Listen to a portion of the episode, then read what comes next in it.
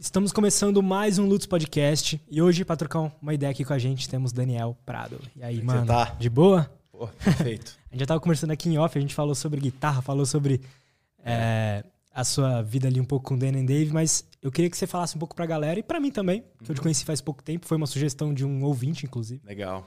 E, mas eu vi que a gente tem bastante coisa em comum. E fala um pouco pra gente, pra galera, o que, que você faz, quem é você? Tá.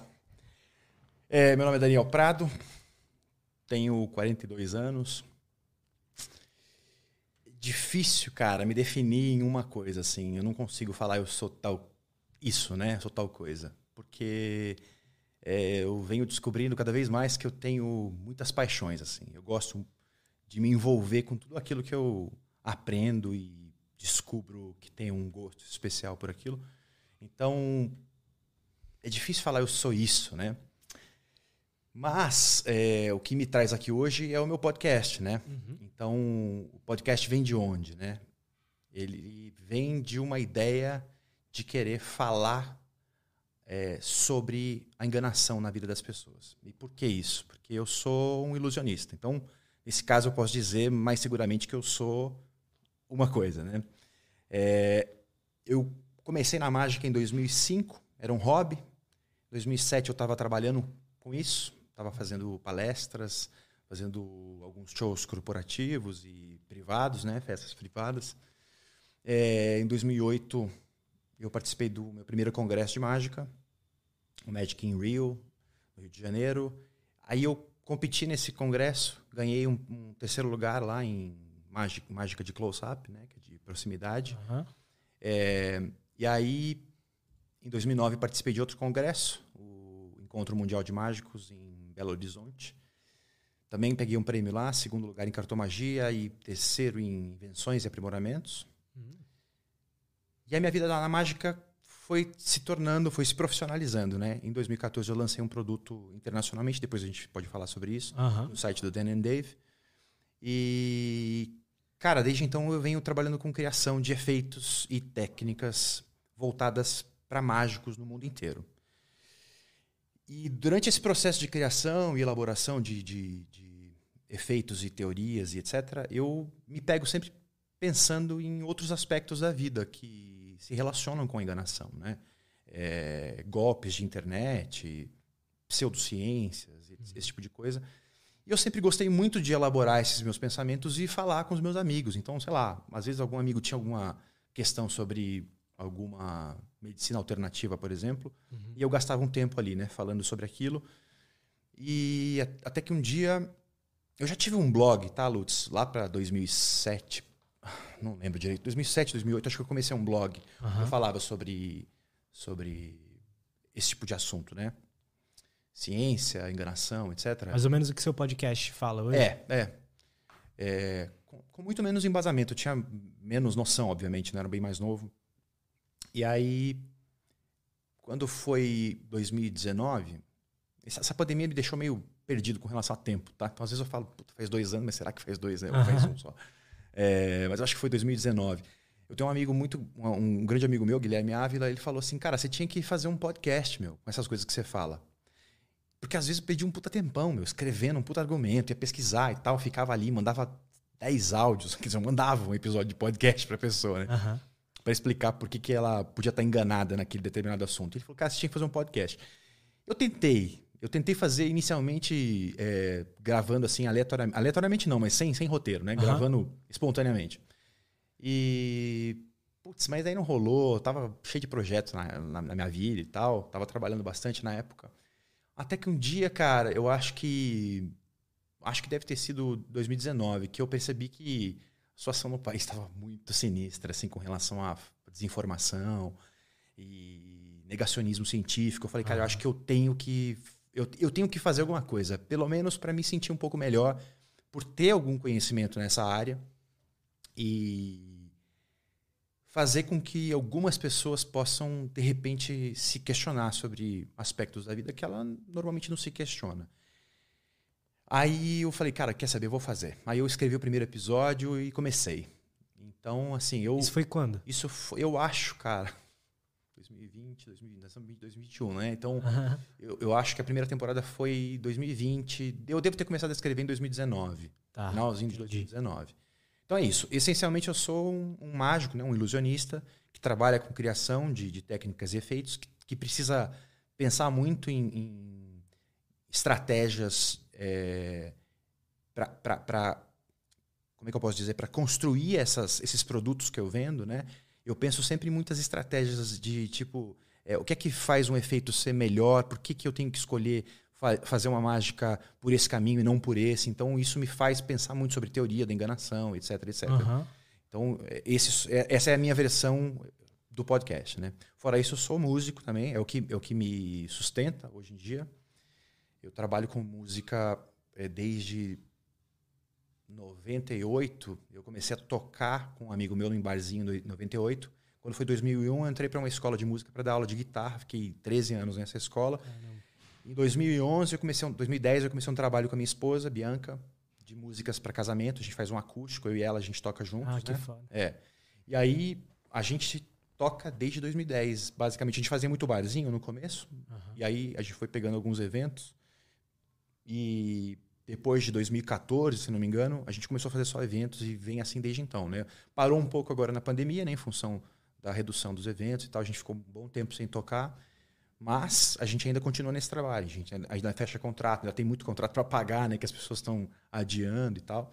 E é isso. Mas eu faço pão em casa, eu tomo café, bicho, eu faço modelagem 3D, eu sou multifunções, cara.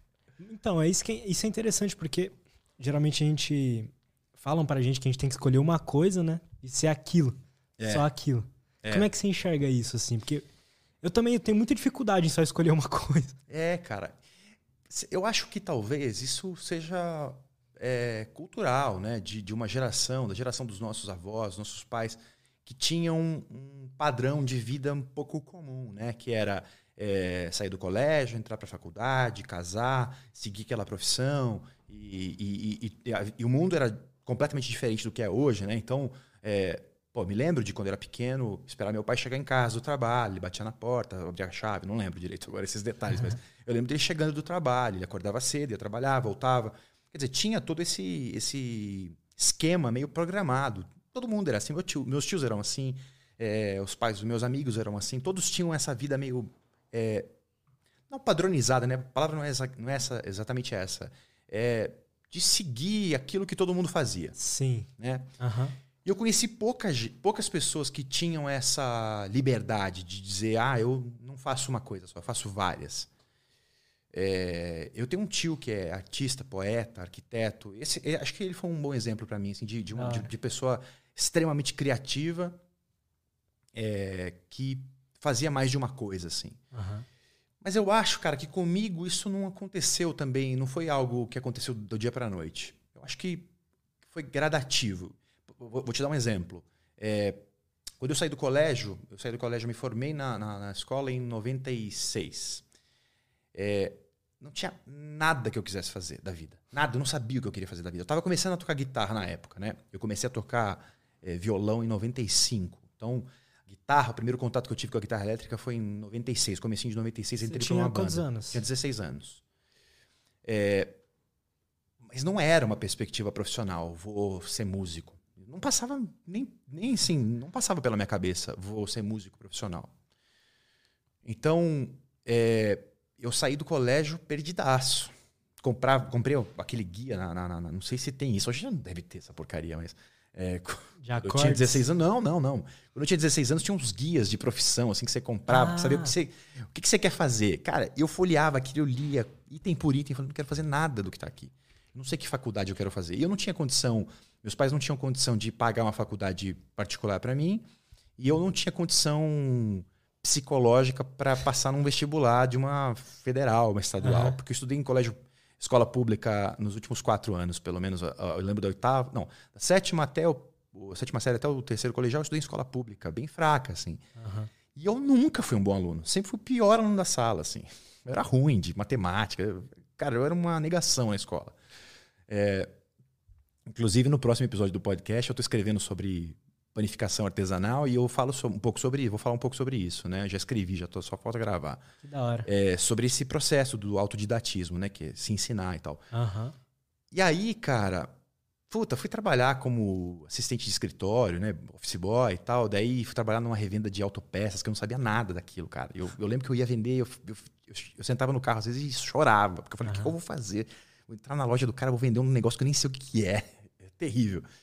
Cara, e aí foi em 98, putz, eu não sei nem qual, qual, qual foram as condições que me levaram para esse caminho. Eu fui tocar com um amigo num boteco, assim, blues. E aí ganhei um trocado, falei, pô, acho que dá para ganhar um dinheirinho, né? Comecei sem querer fazendo isso. Sabe, tocar ali, tocar aqui, fui percebendo que dava que eu tinha jeito, eu tocava bem e tal. E aí em 2001, o baterista que tocava comigo na minha banda começou a dar aula numa escola e falou: "O guitarrista daqui tá dando, aulinha, você não quer dar aula?" E eu sempre fui autodidata, nunca fui, nunca fui es- escola de música. Até então você não tinha feito aula. Não, aprendi sozinho, assim. Aí falei, cara, mas eu não sei nada. Aí falou, vem aí, cara, não perde essa chance, não. Aí eu fui lá, estudei, comprei uns livros de música e tal, fui aprender o que era escala. Eu sabia tocar, mas não sabia o que, que era que eu tava tocando. Aí, pô, fui lá, dei uma enganada na dona da escola, enganei o, o professor de violão que me entrevistou lá, disse que eu sabia mais do que eu sabia. me aceitaram, né?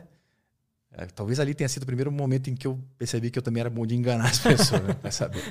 Aí, cara, entrei pra escola, comecei a dar aula de guitarra e aí o resto é história. Percebi que eu era bom em tocar guitarra.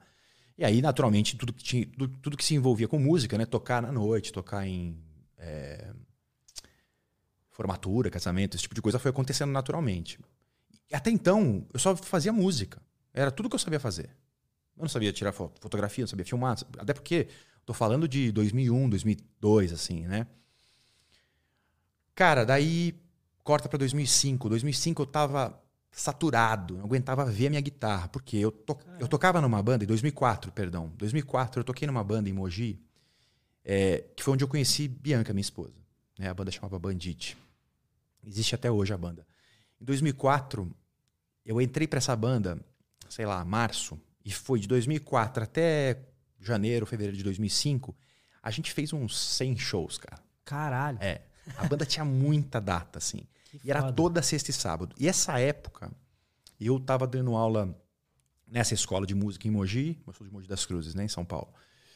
Eu dava aula nessa escola de segunda a sábado, cara. Eu tinha 90 alunos de guitarra. Todos os dias eu dava aula e toda sexta e sábado eu tocava. Então, Nossa. você tem uma noção, bicho? Eu não aguentava. 2004, 2005, assim, eu não aguentava nada de, de, de fazer outras atividades. Porque eu vivia domingo, eu vivia domingo de, de tarde. Eu acordava domingo, 3, 4 horas da tarde, porque eu chegava em casa, era 5 e meia da manhã Aham. de ter tocado. Eu acordava às 3 horas da tarde, cara, abria o olho, não conseguia falar com ninguém, porque eu não tinha fôlego. Eu lembro de sentar na mesa da, no café da manhã com os meus pais, assim, cara, e eles perguntavam, e aí, como é que foi ontem? Eu não conseguia falar, cara, de tão Caralho. exausto que eu tava. E aí, eu falei, putz, eu não chego. A guitarra aqui, então, era um hobby pra mim, né? Eu gostava de chegar em casa e tocar guitarra, eu não queria ver a guitarra. Interessante isso. É. Tipo assim, eu tocava guitarra todo dia, cara. Era, sei lá, imagina, de segunda a sábado. Aham. E aí, eu não tinha nada. Chegava em casa, fazia o quê? Via TV, meu. Né? Faustão, pô. Domingo à tarde, né? Aí um dia eu falei, cara, eu, eu queria fazer alguma coisa diferente, né? E eu sempre gostei de mágica. Eu acho que, certa medida, toda criança gosta de mágica, É, né? Tem, tem esse interesse, né? E eu nunca, nunca dei vazão a isso, né?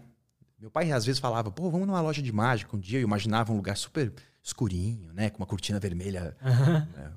as coisas meio sujas de pó, assim. Aí eu falei, pô, mas onde é que tem uma loja de mágica? Eu não sei, né? Aí eu procurei na internet, encontrei uma loja de mágica lá, comprei um baralho, falei pro cara, meu, me vê aí um curso de mágica, me fala um curso. O cara, não, não tem curso de mágica. Você compra um DVD e aprende, meu. Eu falei, tá bom, então vê um DVD aí. e aí comecei a fazer mágica. E aí comecei a fazer porque, eu, porque era hobby, me apaixonei por aquilo. Cara, daí em 2007 eu queria fazer um, um, um vídeo de música, não conseguia juntar o áudio com o vídeo que eu tinha gravado, pedi para um amigo juntar, ele me mandou um. Isso é 2007, as câmeras digitais eram uma merrequinha, cara, ruins, assim. 5 megapixels. Nossa, era coisa pra caramba, né? Uma câmera de 5 megapixels. Eu tinha uma câmera emprestada do meu sogro lá, filmei, gravei o áudio separado não conseguia juntar. Aí esse amigo meu, Cauê, falou assim: Cara, olha aqui, ó, eu juntei para você, mas eu mandei também uns videozinhos de mágica. O Cauê fazia mágica comigo na época. Aham. Falei, pô, vou fazer uns vídeos de mágica também. Daí comecei a aprender a editar. E é isso, as coisas vão se encavalando. Né? Você vai tendo que suprir certas demandas. Eu Aham. queria muito ter um material em vídeo, então eu fui estudar, fui comprar uma câmera, fui aprender a editar. Aí nisso eu tava mexendo com After Effects. E- então as coisas vão. Elas vão se complementando, mas ao mesmo tempo são coisas distintas, né? O que, que a música tem a ver com a fotografia diretamente? Não, não tem. Mas você se interessa por um assunto, porque de repente eu tô falando sobre. tô querendo filmar um vídeo de música. Verdade. E eu quero saber mais sobre iluminação, quero saber mais como saber como, como é que eu faço um determinado efeito no vídeo, e daí como é que eu corto para essa cena, porque a câmera na época, por exemplo, não tinha essas câmeras bonitas hoje com profundidade de campo curta e tal, que, que tem uma imagem bem fotográfica, não tinha isso. É, tava, quer dizer, não é que não tinha, a gente não tinha acesso, né? eram equipamentos muito caros, né? E aí as coisas vão acontecendo, você vai aprendendo. De repente, quando eu vou ver, eu domino, sei lá, meia dúzia de coisas que não tem uma relação direta, mas que quando juntas se complementam. né? Total. Então eu, eu- hoje eu penso assim, cara, não consigo me ver fazendo uma coisa só. Eu não consigo parar e falar, vou fazer é, só isso. Não, eu gosto, por exemplo, eu comecei a fazer modelagem 3D esses dias porque eu para um projeto que eu estou fazendo para pro pro Vanishing Inc, que é onde eu vendo meu material hoje em dia, Aham. eu queria colocar uma animação 3D bonita assim. Falei, pô, deixa eu ver como é que faz. Aí comecei a mexer no Blender, por exemplo, aprendi, me apaixonei, comecei a viciar no Blender.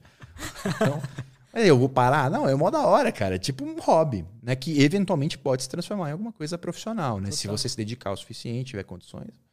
Então, eu acho que, cara, a gente tem que ser o que a gente quiser, a hora que a gente quiser, não tem essa. É óbvio que a gente tem que pagar a conta, né? E não é todo mundo que tem essa condição, né? Às vezes, pô, quanta gente. Não tem, nem como numerar. Que pega o trenzão às quatro e meia, cinco horas da manhã e tem que pagar a conta, que só tem ela para cuidar do filho. Então, pô, é foda falar isso também. Ah, a gente pode ser o que a gente quiser. Tem que ser o que dá para ser, né? Sim. Infelizmente, isso é uma realidade dura para muita gente, né? Mas assim, se você pode, se você tem condições.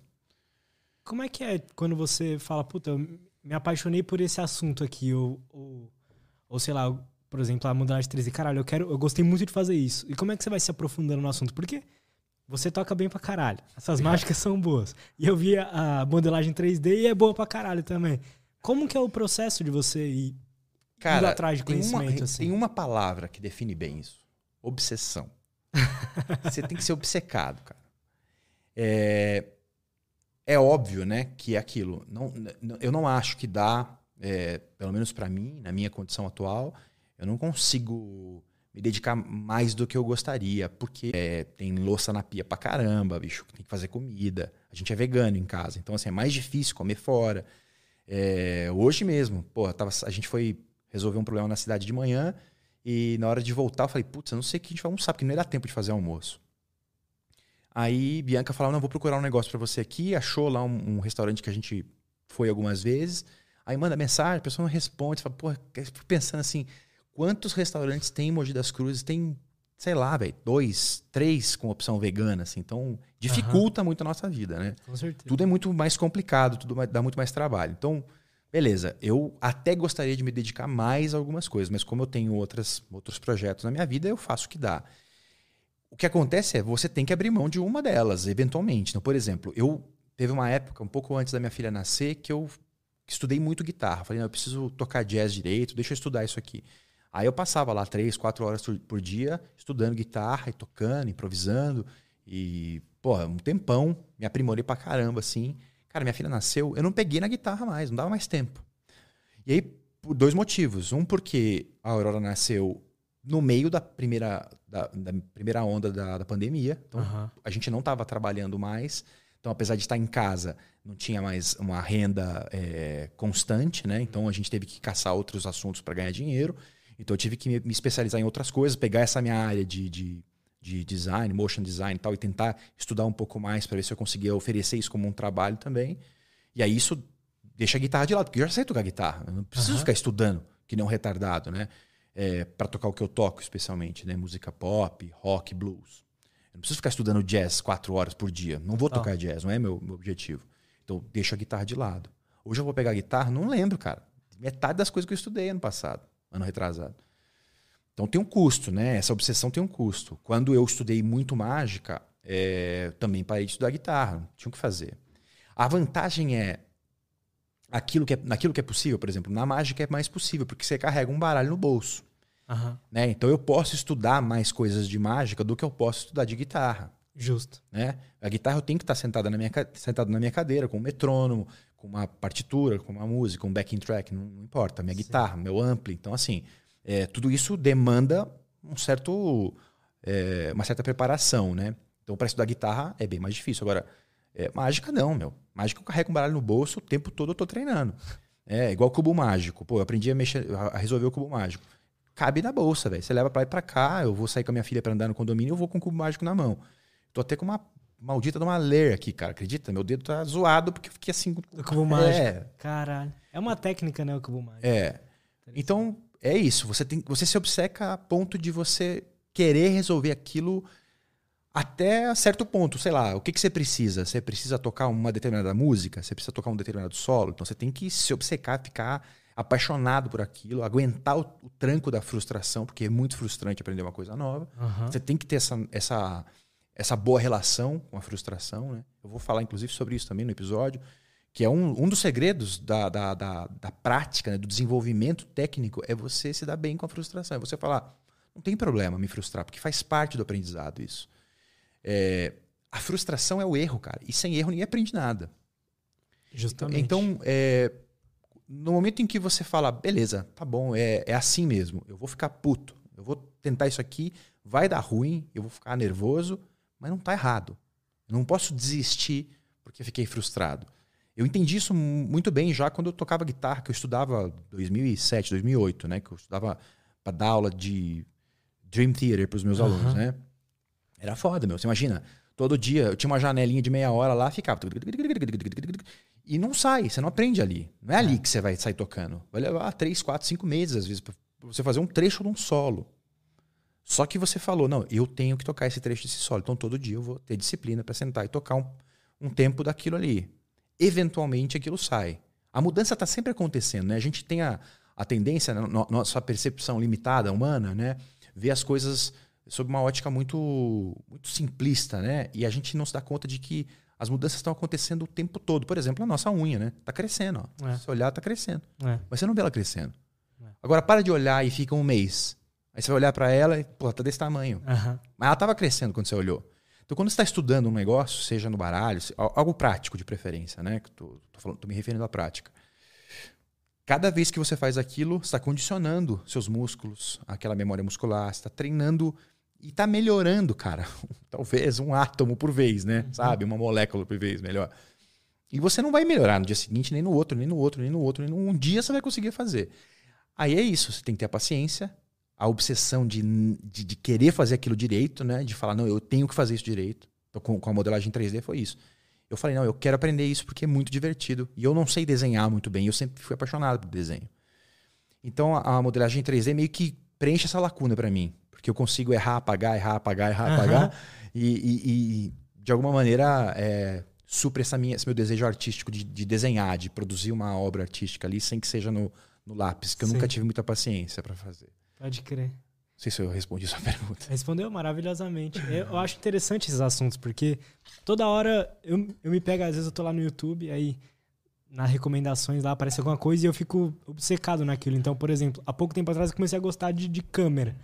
Aí eu começo a aprender tudo sobre a câmera e vou atrás e tal. Só que, sabe, já deve estar um mês vendo vídeo de câmera todo dia. Eu, eu nunca, sabe, tipo, não, só que ainda não botei em prática É. isso tudo, entendeu? Isso acontece com outras coisas direto. Ah, mas acho que é normal isso também, É, é Lutz, normal. porque é, você primeiro você tem que manifestar essa, essa, esse interesse, né? É, Você tem que entender que aquilo te, te agrada, né? Que você quer saber mais sobre aquilo, você tem curiosidade ainda. Aí você investiga, aí você lê. E essas informações nunca são perdidas, porque elas vão compondo uma, um banco de dados de referência que você vai usar no futuro. Às vezes para comprar uma lente, às vezes você não sabe agora, mas daqui dois anos você vai comprar uma lente e esse conhecimento que você adquiriu procurando as câmeras agora pode ser útil, né? É, Eu também tenho essa noia, cara. Eu sou noiado com tudo, bicho. com tudo. É... Pô, se você ouviu meu pod- se você tipo ouviu a meu história pod- do café. por exemplo. Exatamente. Eu sou noiado, cara. Não, eu não quero. Eu não quero perder uma chance de fazer um negócio melhor é, porque ninguém me mostrou. Então, assim, sei lá, o café é um exemplo, né? Quando eu é, me dei conta de que a gente tava que o café que a gente toma normalmente é um café velho, quando eu descobri isso, eu falei, pô, como assim, cara? Ninguém nunca falou isso para mim. Eu tenho, eu tinha, vai, pô, torrei meu primeiro café em casa 2012, 2013, eu acho, nem sei mais agora. Faz tanto tempo, bicho. São sete anos, 2014, vai, deve ter sido. Pô, tinha 36 anos. Como é que eu vivi 36 anos sem gostar de café? E ninguém nunca falou isso pra mim, numa conversa. Tipo assim, sabe esse café que você tá tomando aí? É velho. Explica já... pra gente essa história do café, mano. Porque foi o primeiro episódio do podcast que eu vi. Que legal. Tá. E eu achei muito foda. Eu tô até, já tô uns dois dias sem tomar o café de cápsula. Cara, ó, o lance do café, bem resumidamente, é, é, o, é o, seguinte. É, nunca gostei de café. Nunca. Quando eu era criança, eu via meus pais tomando café solúvel e tal. E eu, às vezes, tentava tomar com leite assim, achava amargo, achava ruim, né? É... Mas não é porque eu achava ruim, é porque era ruim. Né? Essa, é, existe uma diferença, né? Vamos, vamos pensar assim, tá bom, vai. Gosto é um lance pessoal e tal. Mas assim, é, se eu te servir um copo de showroom de laranja, por exemplo, podre, mofada, e você tomar, aquilo é ruim, bicho. Uhum. Não é você que achou ruim. Né? Então, assim, tem certas coisas que são objetivamente ruins e objetivamente boas, né? Dá pra gente é, medir. Outras tantas Justamente. são subjetivamente é, boas ou ruins, né? Gostar ou não gostar de coentro, por exemplo. Às vezes a pessoa não tem uma, uma papila, sei lá, não tem uma, uma, parada com coentro que eu não sei qual que é. Eu adoro, eu adoro coentro. E aí o lance é o seguinte, cara, eu não, não, conseguia tomar café, não conseguia de jeito nenhum, eu tentava, às vezes ia na casa de um amigo, tinha lá o café preto, eu dava um gole, largava na xícara, ficava com vergonha, né? Pô, todo mundo tomando café, eu não tô tomando, né? Por quê? Aí, cara, eu tentei tomar café expresso quando a gente, quando eu e Bianca a gente se casou, a gente ganhou uma máquina de café expresso, eu tentava e era difícil, cara, a gente tinha que comer uma bolacha doce, dar um golinho no café, uma bolacha, um golinho. E aí, cara, um dia um amigo meu, Breno, foi em casa, a gente foi fazer um trabalho, eu não lembro do que que era. O Breno foi meu aluno, meu, meu, um grande amigo meu hoje também. E aí ele me levou um café é, da Starbucks, um colombiano assim, e eu tinha, eu acho que eu tinha uma prensa francesa, que é um método de preparo de café. E ele falou, pô, toma na prensa. Eu só tomava expresso, achava que, que eu tinha que gostar do expresso. E eu lembro que quando eu tomei o, o, o café colombiano, era um café ruim, tá? Porque a gente pensa, eu vou explicar por que, que ele é ruim uh -huh. ainda. Mas eu tomei, achei muito bom, assim, falei, nossa, cara, que diferente esse café. E aí o Breno me falou, pô, você tem que provar o café feito na Ario V60, que é um outro método, um coador de café. Uhum. Eu falei, pô, deixa eu pesquisar. E aí entrei nessa noia. Entrei na noia do café, foi ali. Foi o lance da câmera. Entrei no computador, falei, Ario V60, café, blá, blá, blá. caí num TED Talk de um cara chamado Asher Yaron, falando sobre o que mudou a minha vida. Que é o seguinte, o café, o café é uma fruta, tipo uma cereja, tá? A fruta do café. Então, tem lá a, a, a, árvore do café, ela dá umas frutinhas assim, vermelhinhas. Uhum. O que é o café que a gente toma? O café que a gente toma é a semente desse, dessa fruta, que é seca, torrada e moída. Tá? Isso é o café. Eu nunca vi a fruta do café. É mano. uma cereja, cara. Põe aí a foto pra eu ver. É uma cerejinha meio oval. Ela não é exatamente como uma cereja, que a cereja é meio redonda, né? Uhum. É uma cerejinha oval. É, ovalada, melhor dizendo, vai. É, muito bem. Então, essa fruta, ela passa por um processo chamado beneficiamento. Tudo que é, é, plantação passa por um processo de beneficiamento, que é transformar aquele produto bruto num produto consumível, né? Tipo arroz. Isso não é um café, é, tá? Não, isso aí é uma outra coisa. e aí, o que acontece? O, durante o processo do beneficiamento... ah, bem, ó, tá ah pode crer. Ó, isso aí é um café. Provavelmente um catuai vermelho. Eu não sou tão bom assim de Nossa. identificar, mas é provável. Que legal. mas todos são muito parecidos, então não é um catuai amarelo, porque é no caso é vermelho. Mas eu não sei, eu não sou tão bom de café Pode assim, crer, tá? Olha aí.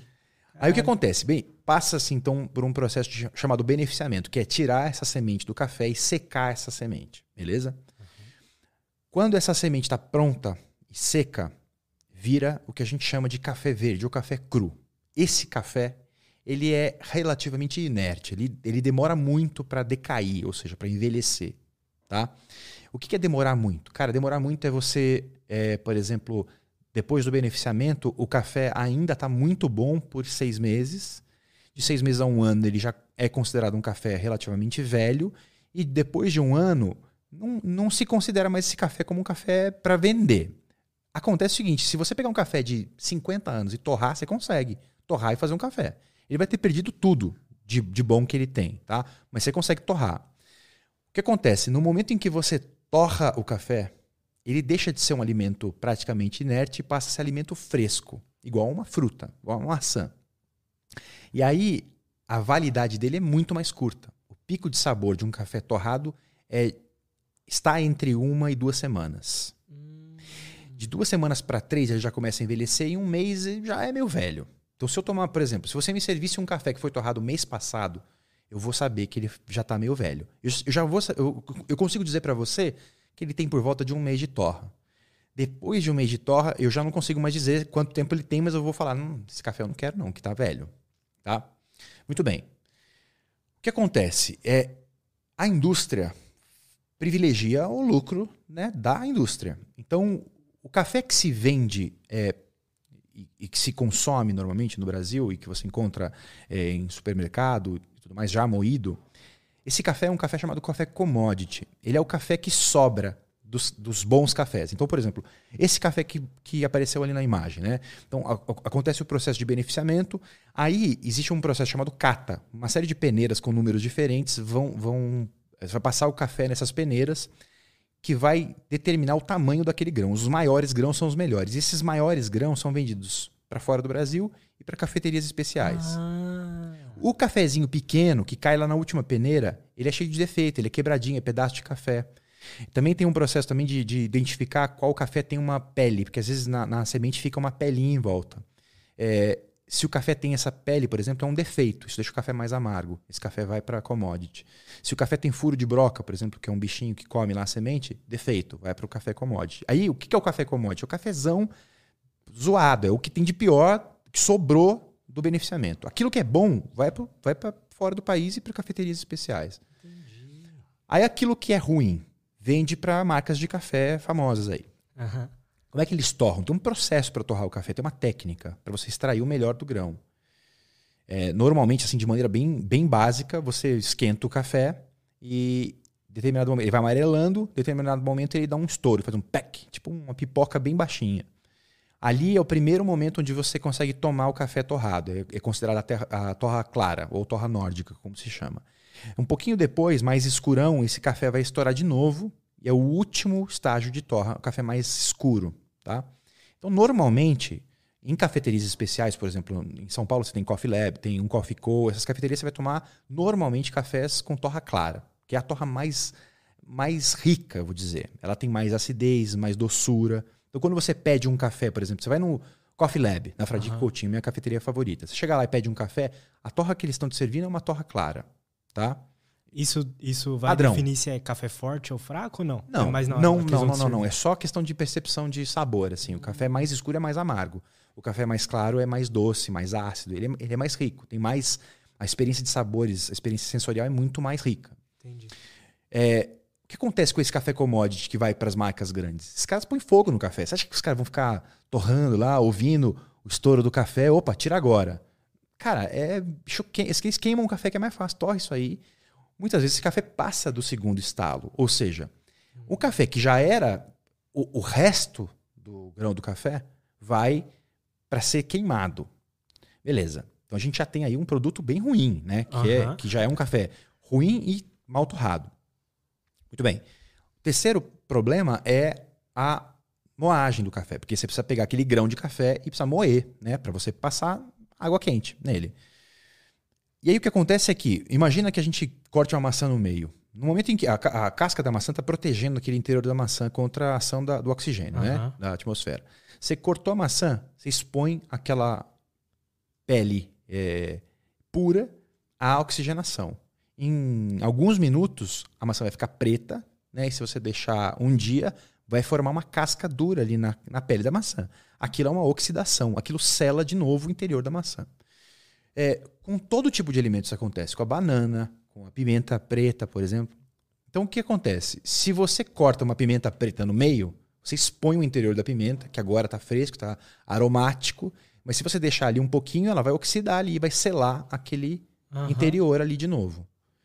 Se você pegar essa pimenta e moer em mil pedaços, cada pedacinho vai sofrer um processo de oxidação, selando o interior. Só que o que acontece? Quando você moe, você passa a ter muito mais parte oxidada para parte pura e, e, e, e, rica né? de, de aromas e sabores.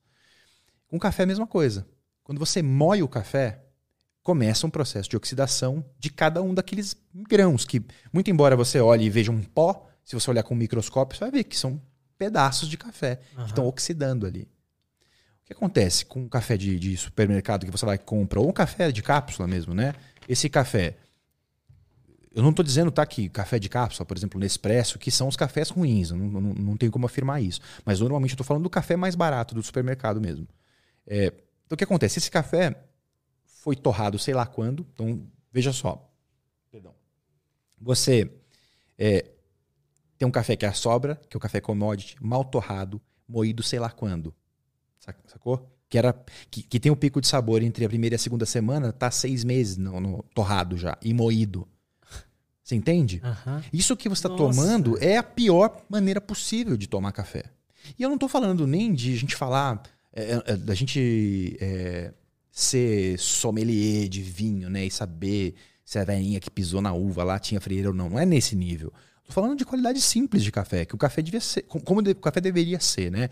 Colheu a fruta no melhor momento dela, beneficiou aquela semente ali, torrou e tomou na hora. Se você pegar um café que nem precisa ser maravilhoso, não, sei lá, é, um café ali, peneira do meio ali, vamos dizer assim, torrou, tomou Dois dias depois, três dias depois, você tá tomando um café maravilhoso, cara. Nem precisa ser um puta café caro, entendeu? E aí acabou, acabou que eu descobri essa paixão, comprei café cru, torrei em casa, numa frigideira. A hora que eu tomei, eu não acreditei. Aquilo era café. Eu nunca tinha tomado café. É outro sabor, ele é mais doce, é mais ácido, é agradável. Ele, ele, se, ele se comunica muito mais com o aroma do que o café, por exemplo, que é um café padrãozão, que é cheiroso, né? Ah, cheirinho de café gostoso. Quando você toma, é amargo, é meio ruim, é. tem gosto de cinza. Tá errado, né? não, não se conecta né? com, a, com a, a, experiência sensorial de perceber o aroma do café e tomar é muito diferente. Verdade. Então eu comecei a, to a torrar meu próprio café, depois eu comprei uma maquininha e tal para ficar mais fácil a minha vida, porque eu torrava na frigideira, né? arrebentava o pulso, né? E é isso. É, o que acontece é que existe né, um, uma maneira de você se referir a esse café que é cuidado da, do plantio até a xícara. Chama-se café especial. E o café especial ele é determinado por uma pontuação feita por uma associação internacional chamada SCA, é Specialty Coffee Association. Esses caras determinaram que a pontuação do café vai de 1 a 100 e café especial é aquilo que está entre 80 e 100. Mais ou menos. E café especial é todo o processo. Então, se eu tiver, por exemplo, um bom café é, que foi colhido, plantado direito, colhido na época certa, beneficiado adequadamente, torrado direito. E eu larguei esse café torrado por dois meses na minha prateleira e fui tomar, não é mais café especial, ele vai perdendo ponto. Hum, né? Uhum. Porque ele vai ficando velho. Então, o café especial é quando você consegue é, concorrer para um, a melhor xícara possível. Então, quando você vai tomar, por exemplo, um café no Coffee Lab, é, Caturra, por exemplo, que é uma, uma variedade de café bem gostosa você paga 14 pau numa xícara, lá pelo menos pagava quando eu ia, né? Uma xícara de, sei lá, 150 ml, nem sei se é isso. Uhum. É, cara, esse café, ele teve o cuidado. A Raposeiras, por exemplo, que é a dona do, do Coffee Lab. O Coffee Lab é uma escola de, de torrefação, né? De baristas também. E a Raposeiras vai lá, ela, ela muito, é, muitas vezes está envolvida com o produtor da fazenda. Ela sabe, ela ajudou o produtor. Eu sei porque, por exemplo, eu fiz um curso de torra com um norueguês que mora aqui no Brasil, o Einstein, e ele. O café que a gente torrou no curso, que foi um dos melhores que eu tomei na minha vida, ele contou que ele ficou cinco anos trabalhando com os produtores lá para encontrar o melhor jeito de plantar, o melhor lugar, como plantar, como colher, Nossa, como beneficiar. Mano. Aí esse cara pega esse café, ele que ajudou a, a, a, os produtores, né, os, os produtores a comprar, a, perdão, a produzir aquele café, aí ele torra, e aí você toma aquele café no preparo na hora certa. Isso é um café especial. É, os melhores cafés especiais estão entre 88 e 100 pontos. Eu nunca tomei um café 100 pontos, acho que sei nem se existe. Os melhores cafés que eu tomei, por exemplo, do Quênia ou do Iêmen, por exemplo, que são cafés maravilhosos assim, estão em 93, 94 pontos. Aqui no Brasil, esse da, da Cordilheiras do Caparó, que eu acabei de comprar, eu compro direto com a produtora, isso é muito legal também, né? Eu compro com a dona da fazenda, Dona Rosa. Acabei de encomendar, deve chegar hoje em casa. Eu escrevo para ela no WhatsApp, ela me manda o Pix, eu como quer dizer, isso é muito legal, é né? Mesmo. Uhum. Você, você ter esse contato com. Eu só compro café deles, assim. Café importado eu não tomo faz sei lá quanto tempo, nem lembro a última vez que foi. E aí, é, compro direto com eles, verde, aí eu tomo, torro em casa e tomo. Ele dura, em casa dura pouco, a gente arrebenta de tomar café lá. Depois fala que não tá ouvindo a gente, a Siri.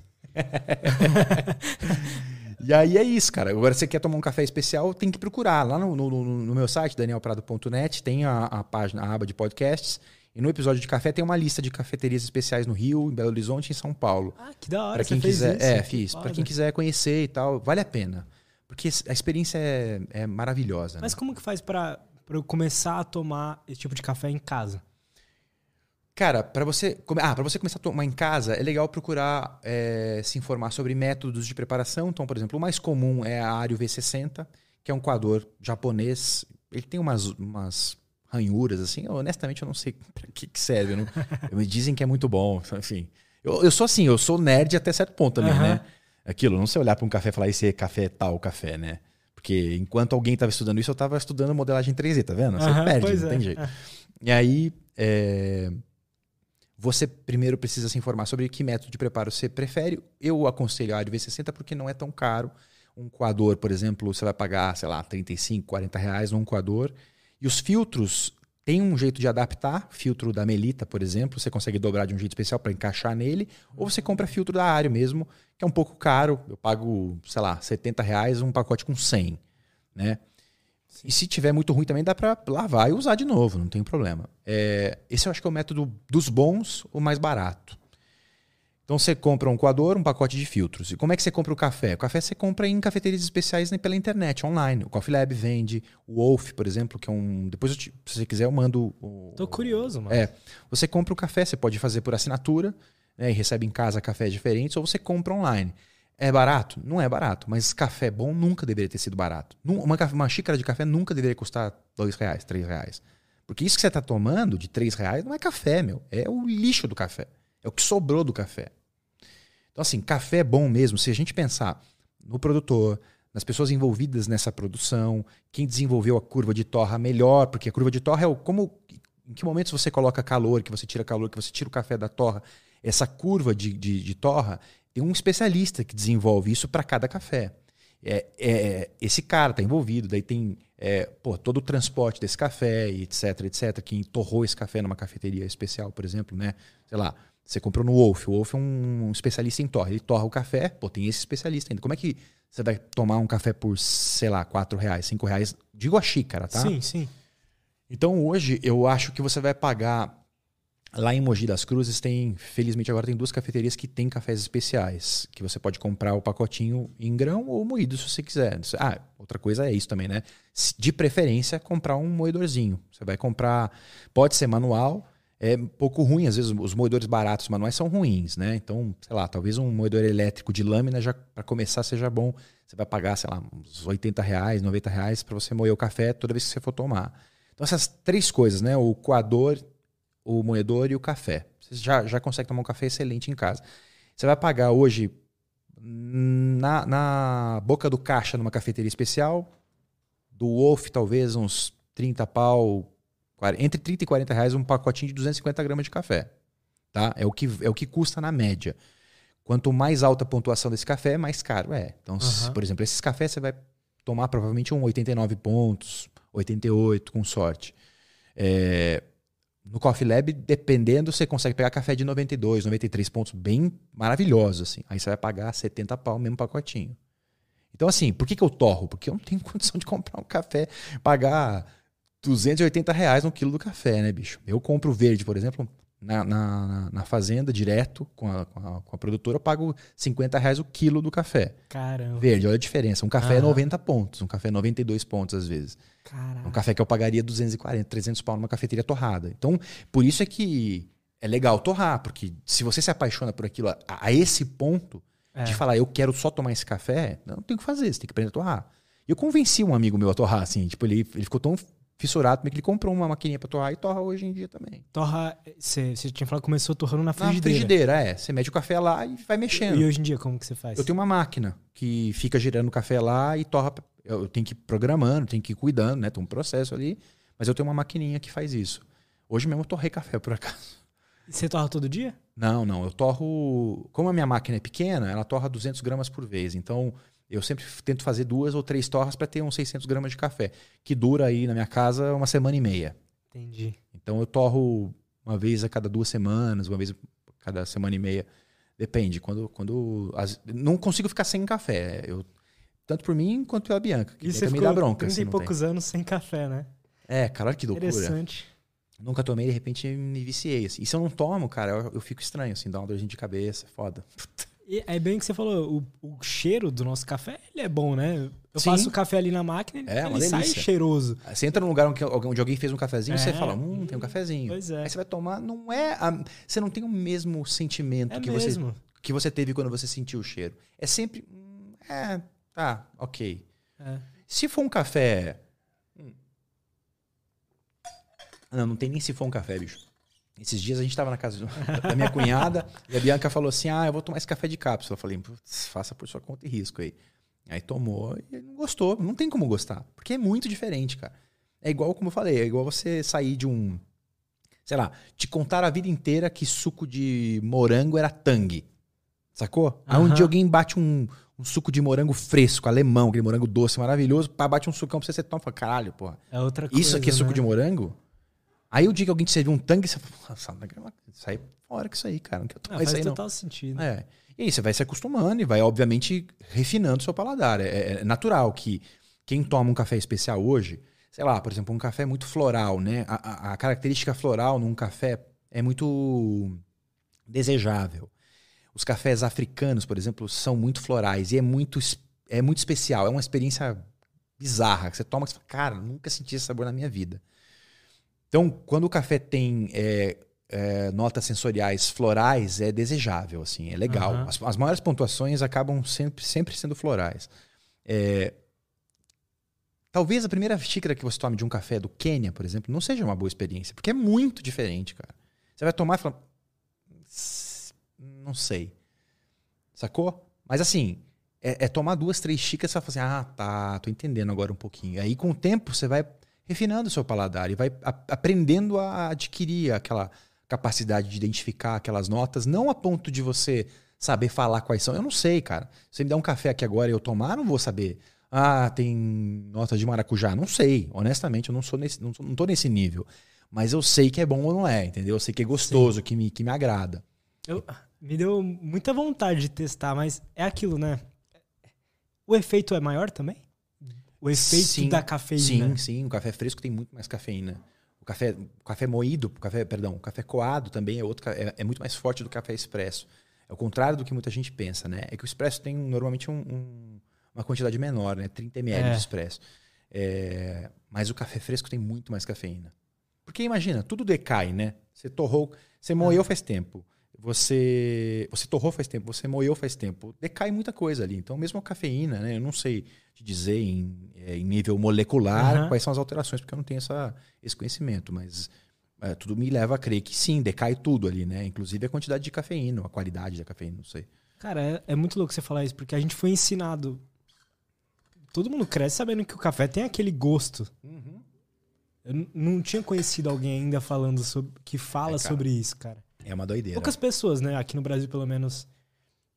Pelo menos da minha bolha. É. É, é, pega um café no grão, tal, bonitinho. É, existe uma. Existe um nome para isso, né? O café passou por um momento chamado segunda onda do café. A primeira onda, eu não, eu não tenho certeza, posso estar falando bobagem. Mas acho que a primeira onda foi a, a difusão do café pelo mundo. Segunda onda foi quando o café começou a dominar cafeterias tipo é, Starbucks, ou. Não, não café começou a dominar, perdão. Essas cafeterias começaram a aparecer, né? Surgir. É, Starbucks, é, France Café, essas redes grandes é, servindo drinks de café, café gourmet, né? O Aham. café gourmet é a segunda onda do café. A terceira onda do café, que é o que está começando a acontecer de uns anos para cá, é essa preocupação com o- a origem do café, a torra. Então, esse, esse movimento chama-se terceira onda do café. Eu tô na quarta onda do café, que é, é quando você compra o café verde para você torrar na sua casa. E quarta onda é uma coisa que pouquíssimas pessoas fazem, porque é um procedimento complexo. Você precisa estudar um pouco a técnica da torra, você precisa ter algum equipamento. Porque até dá. Quer dizer, não é que você precisa, tá, Lutz? Porque, por exemplo, na fazenda, quem tem. Vamos pensar numa fazenda que não tem é, café como sustento. Tem uma, uma plantaçãozinha de café lá para eles. Uhum. É como, como, como acontecia na época da minha avó. É, colhia-se o café, beneficiava-se o café ali do jeito que dava, e tinha um torrador bolinha, que, é um, que você encontra no Mercado Livre para vender hoje em dia, uma bolinha assim de, de ferro, e que você põe uma fogueirinha embaixo, fica girando, põe o café lá e fica girando. O café precisa se mexer, né, enquanto tá torrando, para soltar umas peles e tal. Então você fica mexendo ali e, to... e cara, isso era comum antigamente, não era eh, em, na roça e tudo mais, as pessoas tomavam café fresco. E mesmo, e mesmo em outras situações. Cara, deve ser uma delícia. É, é bom, cara.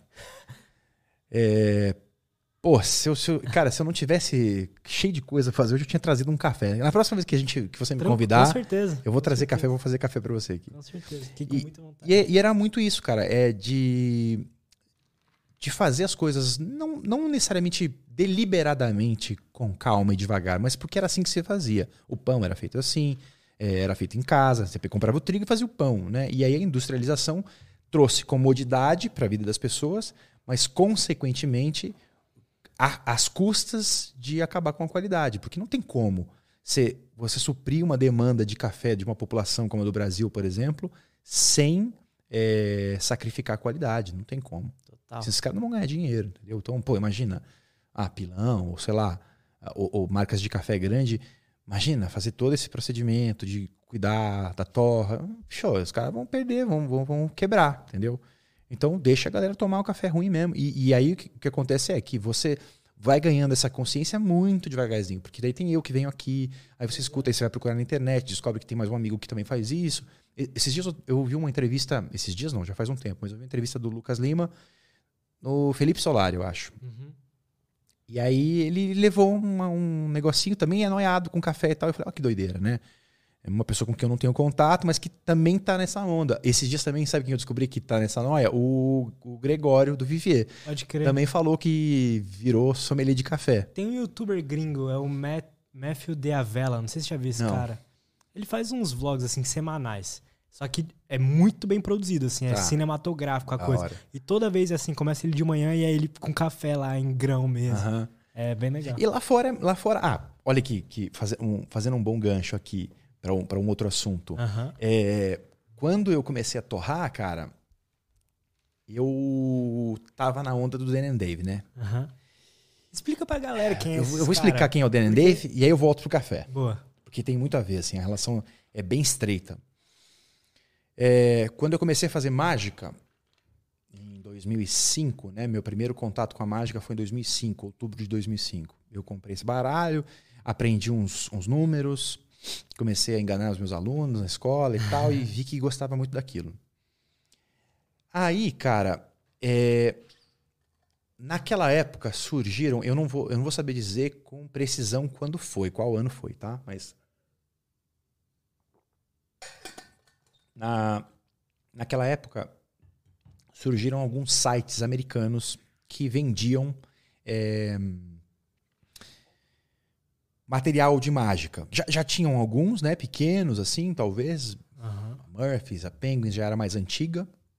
Mas assim, é, surgiram, surgiram dois sites. O primeiro que eu me lembro agora era a Illusionist.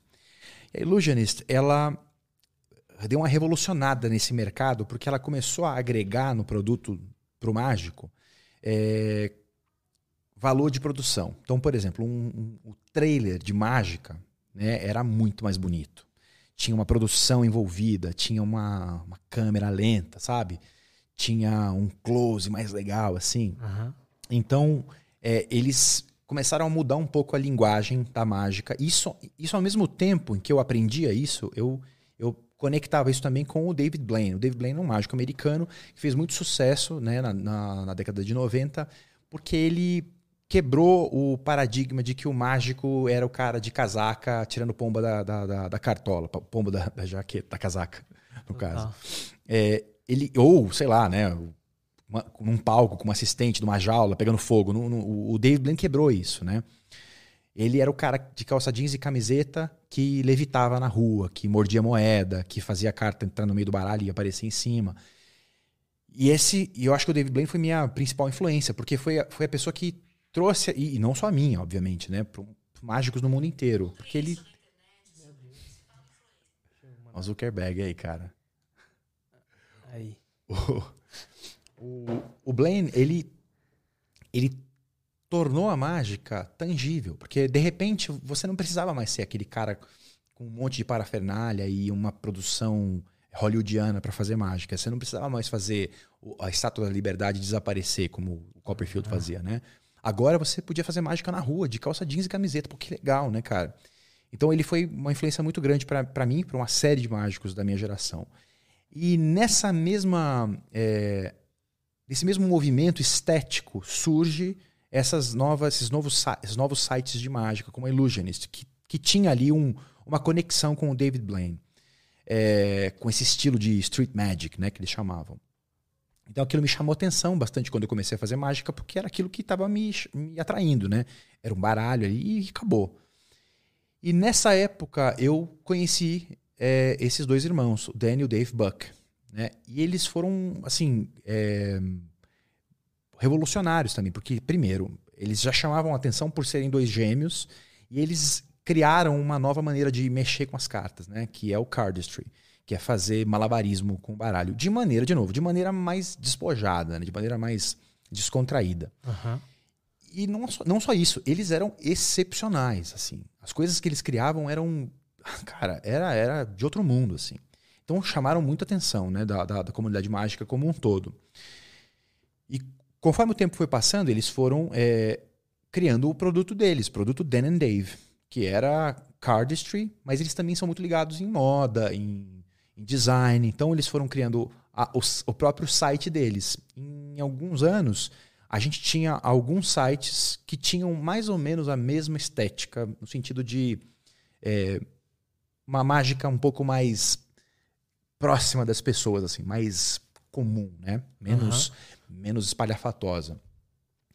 É, esses sites eram Illusionist, a Theory Eleven, que é um filho do Illusionist, porque quem fundou foi um dos caras que trabalhou na, na Illusionist, e a loja do Dan and Dave. Essas eram as principais lojas de, de material mágico no mundo inteiro. E aí, cara, natural para os mágicos da minha, da minha época aqui no Brasil querer participar disso de alguma maneira, querer criar, querer ter um produto lá. Era um, era um, um objetivo de vida, né? Porque a, a, aquela linguagem que eles usavam é, transparecia. Hum, ah, não é transparecia a palavra. É, é, era notável o valor de produção que eles colocavam ali. Entendi. Então, assim, não tinha nada no Brasil que parecesse com aquilo. Nada. Ninguém produzia nada que fosse tão bom quanto os gringos. E, e, e isso Até aí, hoje, uma série, né? é, uma série de outras, é. de outras coisas, né? no cinema, enfim. É. Cada vez mais a gente se aproxima porque com o mundo mais globalizado, a gente tem essa troca de experiências maior, né? Produtores brasileiros fazendo filmes lá fora, enfim. Então, Verdade. Então, é, e tendo mais acesso a equipamento, desde, desde muito tempo já, mas assim, cada vez mais isso se aproxima, né? Da qualidade do gringo, né? Uhum. A qualidade gringa. Tanto que isso até um, uma gíria, né? Pô, gringo, sei lá, uns 10 anos atrás era comum usar o, o termo gringo para se referir a uma coisa de qualidade. Uma coisa boa, é? é. Mas é. E aí, cara, pois é.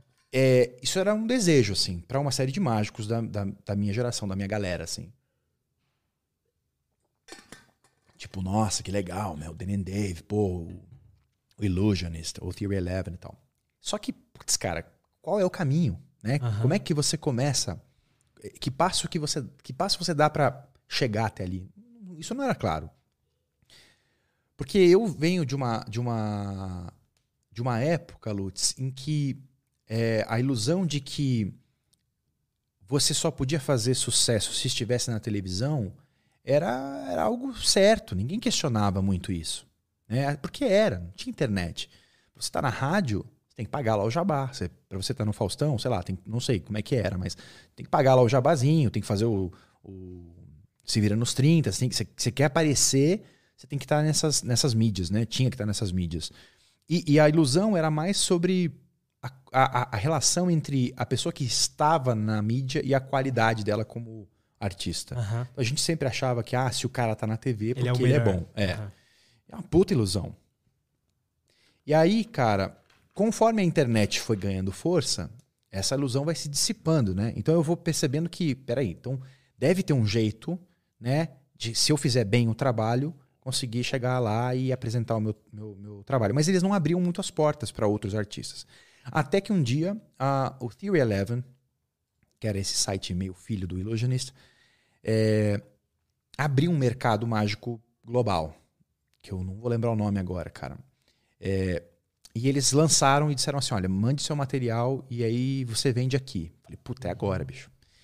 Eu já manjava alguma coisa de produção, eu tinha comprado uma Canon 7D na época, puta câmera. E aí inventei uma mágica lá, porque eu tinha já o hábito de criar coisas minhas, de adaptar métodos.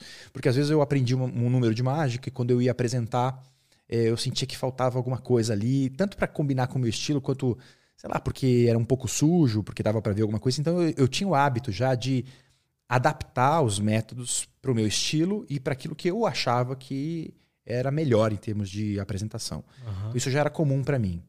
E a adaptação de um efeito, ela tá ali ali com a criação de um efeito novo, né? Porque você precisa el- é, elaborar um sistema para resolver um problema e criar um efeito de mágica é resolver, resolver um problema. Total. Como eu faço para fazer tal coisa, para a pessoa escolher tal carta? Isso é resolver um problema. Você tem um problema e você passa por um processo para tentar solucionar aquele problema. Então eu desenvolvi uma técnica lá de controle de cartas e mandei para esse The Wire chamava. E mandei para o The Wire e não passei, fui rejeitado. Fiquei mausaço na época, falei, pô, que bosta, cara. E eu queria ser o primeiro brasileiro a fazer isso. Porque tinha que correr, todo mundo estava conseguindo comprar câmera boa já naquela época. Eu comprei. Então se eu comprei, eu não era um cara com dinheiro assim, né? Eu ralei para comprar as coisas. Então, assim, pô, se eu comprei, mas alguém pode estar comprando. Se eu criei, mas alguém pode estar criando. Eu quero ser o primeiro brasileiro a public- publicar num site internacional. Já havia brasileiros que tinham publicado materiais mágicos em mídias de mágica fora do Brasil. Por exemplo, Rafael Tubino, que é um cartomago brasileiro de muitos anos atrás, agora ele está afastado, faz muito tempo que eu não o vejo. Mas ele acho que foi uma das primeiras, pessoas, se não foi a primeira, a publicar numa revista de mágica americana, por exemplo. Entendi. É, mas, cara, dá para contar nos dedos de uma mão quem publicou em, em meios mágicos fora do Brasil. Isso eu, eu- eu espero não estar errado, mas eu acho que sim. É, agora, nos sites, nesses sites bonitões e tal, ninguém, não tinha nenhum brasileiro. Eu falei, cara, eu tenho que ser o primeiro. Mandei lá pro The Wire, fui rejeitado, fiquei mal, chorei no chuveiro, essas- aquelas coisas. Aham. Aí, cara, passou um, um tempo, eu falei, cara, eu não vou tentar de novo no The Wire, eu vou mirar um pouquinho mais alto. Eu tinha entrado no site do Dan and Dave pra, pra ver qualquer coisa lá e vi que tinha um botãozinho lá escondido, tipo, mande-nos o seu truque. Eu falei, puta, é aqui. Isso foi Caralho. 2012, provavelmente. E nesse momento eu estava criando uma- um outro controle de cartas, mas dessa vez muito mais cabuloso. Porque a rejeição, lembra que eu falei de, de lidar bem com a frustração? Não é que eu. Não é como se eu sempre tivesse lidado bem com a frustração, muito pelo contrário, eu sempre lidei muito mal com a frustração. Como a maioria de nós, né? É muito difícil você ser rejeitado, falar, puta, cara, o que, que eu fiz errado? E, e isso é, modifica o seu jeito de pensar sobre, sobre as coisas que você faz. Aham. Por que, que não me aceitaram? É, e aí você pode deprimir ou você pode levantar a cabeça e falar, tá bom, agora qual que é o próximo passo? E eu, eu faço isso normalmente, eu não deprimo, né? Eu não fico mal por muito tempo. Não, aquilo me, me ataca e tal, fico mal ali um dia, dois tal, e beleza, bola pra frente. E quando eu fui rejeitá-lo pelo The Wire, eu falei assim, eu acho que eu preciso ser melhor, preciso ser um mágico melhor, preciso treinar mais, preciso fazer um, um treco muito melhor do que, do que aquilo que eu apresentei.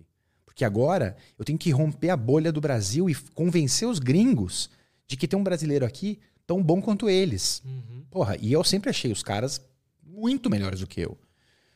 Indiscutivelmente. Eu não falo só dos americanos, os britânicos, sei lá, os alemães. Pô, tenho mágicos de, como referência para mim de inúmeros países assim que são muito melhores que eu.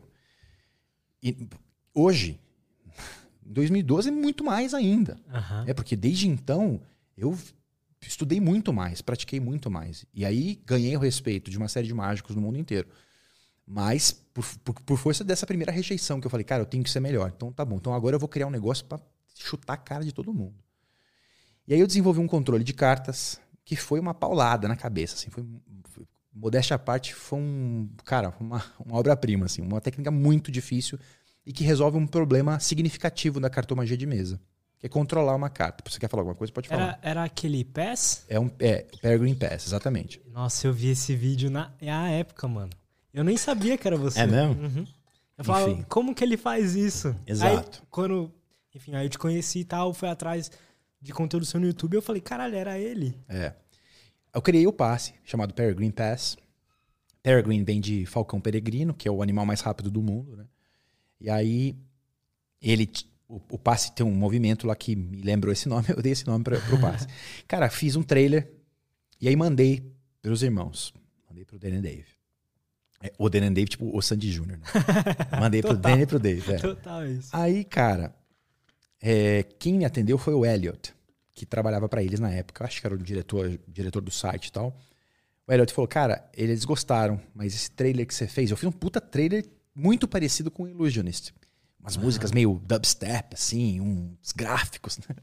Nada a ver com o site deles, mas assim, eu, é o material que eu tinha produzido pra apresentar, né, pelo menos.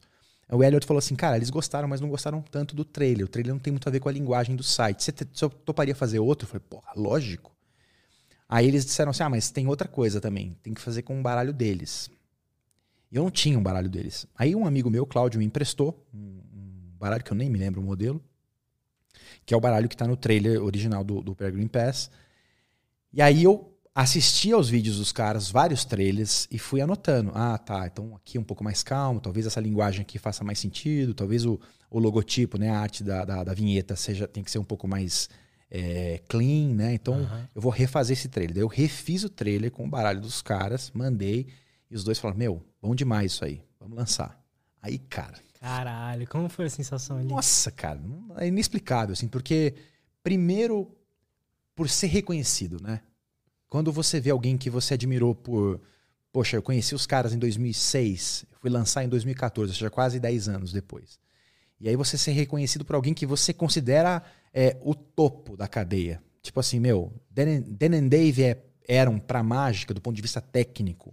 O que, sei lá, meu, o, o John Mayer é pra guitarra. Total. Que, sei lá, o Messi é pro futebol, sabe? Era, Aham. era, um, era um topo do Máximo. topo. É, de, de técnica, eu quero dizer, tá? Não tô falando sobre mágica, tô falando sobre capacidade habilidade técnica, né? Chops, como eles chamam lá, né? É, então, de repente, aqueles caras falando assim, meu, muito bom isso aí. Pra mim, isso já era o que eu queria. E aí, eu só lancei pra isso, eu queria prestígio. Eu queria ser reconhecido. E, e outra coisa, eu tinha uma bronca também com a comunidade mágica brasileira na época. Hoje eu sou amigo de muitos mágicos, a gente tem feito um movimento pra não não não deliberado, não exclusivo, né? A gente não trabalha eu, o Juan Araújo, que é um amigo meu que tá assistindo agora, eu sei. É, Tem que estar, né, Juan? É, o Juan, o William Seven, o Alejandro, que, que tem uma dupla com o Juan, pô, o Bernardo, é, o Antônio, o Bojoá. Cara, essa galera tá fazendo com que a mágica brasileira seja melhor vista lá fora. Né? Que a gente que trabalha para fazer um bom trabalho e não trabalha para fazer a mágica brasileira. Eu escrevi um artigo sobre isso, uma época que o Mr. M pintou por aqui, deu um, um puta de um, problema, assim, uma, uma questão que. um assunto que tomou a comunidade mágica um tempo atrás. Eu escrevi um artigo sobre isso no meu blog, é, onde eu falo isso. Eu não trabalho para melhorar a mágica brasileira, mas eu espero que, se o trabalho que eu faço para fazer um bom trabalho, quer dizer, o que eu me dedico para fazer um bom trabalho, se puder contribuir 1% para que a mágica brasileira dê um passo adiante, já, já foi alguma coisa. Então hoje a, gente, hoje a gente vê um movimento diferente, mas na época em que eu participei dos congressos e tal, isso não era uma realidade. Então tinha muito, sabe, é, camaradagem, pô, coisas que, que não são legais, assim, galera que, que, que dá tapinha nas costas, tipo assim, você fez um negócio ruim, mas, pô, que bonito isso que você fez, sabe? Isso não é bom pra nenhuma, nenhum, nenhum, nenhuma arte, né? E eu sempre tive essa bronca, e eu queria trabalhar, às vezes, em congresso, dar conferência, esse tipo de coisa, e ninguém me chamava, cara. Eu era bom, eu era um bom mágico, assim, pelo menos tecnicamente, né? É, eu achava que eu tinha alguma coisa pra ensinar. E, putz, eu tentava, às vezes pedia, e negavam. E aí eu falei, cara, quer saber? Eu vou fazer essa galera me conhecer de fora. Eles vão saber quem é Daniel Prado vindo de cima, lá dos Estados Unidos. E, cara, é curioso que eu estive uns dois ou três anos atrás, dando uma conferência em Belo Horizonte, na AME, que é uma associação de mágica, associação de mágica lá deles, e teve um cara que falou: Meu, você é brasileiro? E acontece isso frequentemente, gente achando que eu não sou daqui. Então, assim, achievement unlocked, né? Consegui, uhum. fiz, o, fiz o que eu queria. Esse Caraca. era o meu objetivo inicialmente. Eu queria que me conhecessem de lá. É, cara, felizmente foi muito melhor do que isso, porque isso me abriu portas para fora. Fiz amigos no mundo inteiro. Ah, na Holanda, na Alemanha, na Inglaterra, na França, na Itália, em Portugal. Tenho grandes amigos em Portugal, assim, que, com quem a gente troca e que me conheceram por causa desse caminho que eu fiz, né? E que me respeitam como mágico. Outra coisa que eu queria também, Lutz, era que eu precisava de uma técnica muito forte, assim, muito boa, muito difícil também, uhum. porque eu queria abrir a porta de verdade. Eu não queria abrir uma fresta. Eu queria abrir a porta e falar, meu, esse cara sabe do que, do que ele está falando, né? Uhum. Então o Peregrine Pass foi essa técnica. É, eu nunca consegui lançar nada melhor do que o Peregrine Pass até agora. É, só que o meu objetivo era continuar isso. E de fato continuei. Em 2015 lancei a segunda técnica, que foi o The Cloak. E aí é que entra o café de novo, né? Uhum. É, o The Cloak, cara, foi outra técnica original também que eu desenvolvi e que eu lancei porque eu queria dar prosseguimento. Eu não queria ser o cara que lançou um negócio. Eu queria lançar, queria que as pessoas soubessem meu nome. É, inclusive um amigo meu agora, o Alan, que está na Rússia, Tava com uns amigos lá de mágica também, um Alan excelente mágico, outro cara que eu não citei agora há pouco, mas que também está fazendo um trabalho é, muito bom para levar o nome da nossa mágica aqui, o Alan Simonov. É, ele tá na Rússia lá e ele comentou que os caras lá me conhecem pelo, pelo Peregrine Pass. Então isso é legal pra caramba, né? É, é uma conquista e tanto. E aí, o The Cloak foi assim. Eu queria. Eu, eu fiz tudo que eles queriam no, no primeiro trailer, né? para deixar, ah, tem que ser com o seu baralho, tem que ser com esse estilo, então tá bom, beleza, vou fazer assim. No segundo eu falei, vamos ver, né? Vou mandar para eles é, me dizerem como é que é e tal. Aí mandei e perguntei pro Elliot assim, falei, Elliot, é, quer que eu faça com o baralho deles? Não, faz com o baralho que você quiser. Isso para mim foi importante, porque demonstrou que, é. beleza, a gente já sabe que você faz um bom trabalho, faz o que você achar melhor. É, então eu fiz o The Cloak, só que assim, olha, o que aconteceu foi o seguinte, nessa época, o Danny, o Danny e o Dave faziam um, um Pô, cara, o, o, os precursores do podcast de YouTube, eles faziam um negócio chamado Coffee with Dan and Dave. Que era um papo que eles batiam de manhã. Cara, eu lembro disso. É. E eles faziam sempre um preparo de um café que eles tinham comprado. Ah, então eu comprei esse café aqui da Etiópia e tal, vou fazer aqui. Eles faziam o café lá. E aí é, tomavam o café, falavam sobre algum livro, um número novo que estava sendo lançado ali e tal. Eu falei, puta, que da hora os caras, né, meu? Café. E eu tava torrando café já. Eu falei, já sei um jeito de fazer um network bom aqui. Eu vou torrar um café e vou mandar para eles. E eu era tosco torrando café. Né? e eu nem sabia. Isso que é foda. Você tem que ser ousado, né, cara? A, a, a ousadia é, é, uma parte significativa do sucesso. Né? Se você não arriscar, meu, é aquela, aquela, aquele ditado, né? Quem não arrisca não petisca, é verdade, cara. É, você vai dar com a cara na parede inúmeras vezes, mas se você não tentar, meu, você não vai conseguir nunca, né? Falei, vou mandar café para os caras, vou torrar e vou mandar para eles. Só que eu não fazia ideia da, da, diferença de qualidade do café que eu estava mandando para eles. Eu estava mandando um café 80 pontos, é, que eu comprei numa loja que, puta, não, era, não era um bom café. Eu nem sei se era 80, capaz de ser até menos. E os caras estavam tomando todo dia café 93, 94 pontos. Café é tipo um dos melhores cafés do mundo, cara. Porque lá em São Francisco, perto deles ali, tem uma loja, uma fábrica. Na verdade, não é uma fábrica, né? Um, vai, uma, uma loja, vamos dizer assim, chamada Sweet Marias. E eles vendem café verde do mundo inteiro. Colômbia, Etiópia, Quênia, Iêmen. Então, cara. Eles onde... tinham acesso aos melhores. Né? Exatamente. ali. Comprava online, os caras entregam na sua casa. O, o, Dan, o Dave tem um torrador igual ao meu, um Jean é, ele torrava lá, quer dizer, o, o, Dan não torra, o, o Dan não torrava, porque eu fiquei conversando com eles uma época, e o Dan não torrava porque ele tinha uma torrefação que, que era na esquina da casa dele. Então ele comprava café fresco o tempo todo. E é isso que eu queria ter dito naquela hora. O acesso que os, que os, que os gringos ou os nórdicos, né, na Noruega, na Suécia, na Dinamarca, é, têm a esse tipo de, de café com qualidade, curiosamente, é muito maior do que o nosso. Imagina, a gente que tem tanto produtor de café bom aqui, especialmente aqui em Minas, Espírito Santo, é, não tem ah, de maneira acessível cafés tão bons quanto um cara que mora na Noruega. Uhum. Né? Que até onde eu sei não produz café. Eu posso estar errado aqui também, me desculpem se eu falar essa bobagem. Mas eu acho que não. É, esses caras têm acesso a cafés maravilhosos do mundo inteiro. E aí o, o Danny e o Dave estavam tomando uns puta de uns café, meu. E eu torrei um café 75 pontos achando que tava arrasando, mandei para eles de presente. Porque eu queria o quê? Eu queria que eles. Eu queria é, agradá-los, né? Tipo, olha, torrei um café para vocês. Mas também queria que eles falassem de mim no, no, no Coffee with Dan and Dave, né? Uhum. De fato, aconteceu. Eles receberam, ah, a gente recebeu um presente legal demais aqui do Daniel Prado e tal. Pô, Daniel Prado que tem isso e aquilo. E eu falei, puta, da hora, os caras estão falando de mim. E aí eu lembro que o Dave tomou o café e o Dave fez uma cara que não, não vou esquecer. Ele tomou e falou assim: é, é interessante. Lógico, era um puta de um café ruim perto dos cafés que ele tomava, né? Enfim, aí a gente estreitou os contatos, a gente foi trocando figurinha sobre outras coisas, sobre café também. Eu escrevi um e-mail, eles respondiam. Já, a essa altura eu já tava falando com eles mesmo, com, uhum. com o Dave. Cara, lancei em 2015 e aí em 2016 eu falei, pô, o que, que eu vou lançar? E eu queria fazer o quê? Eu queria viajar o mundo fazendo mágica. Porque música, a, a, a grande diferença entre a produção criativa na música e na mágica é que a música é esse prédio inteiro. A mágica é essa mesa aqui.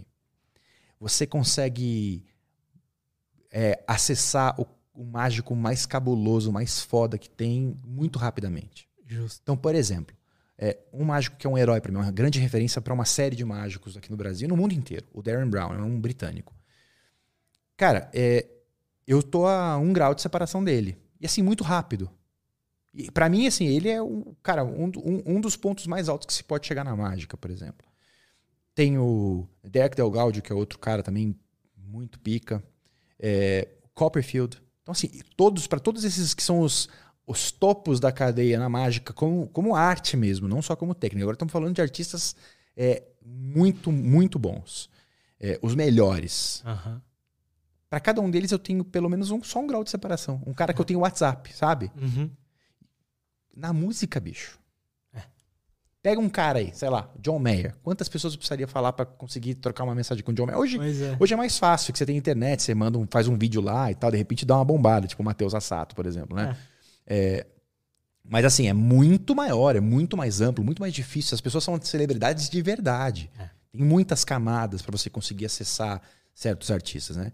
Então o universo da mágica é muito menor e esse é mais fácil, você consegue conversar mais abertamente, mais facilmente. O David Blaine, por exemplo, mesma coisa. O, o Daniel Davis são amigos próximos do David Blaine. Então é muito legal isso, né? Essa, essa possibilidade. E aí, cara, quando foi 2016, eu falei: o que, que eu vou fazer? Eu quero viajar a mágica, porque é mais fácil ser conhecido na mágica do que na música. Porque viajar para tocar é muito mais.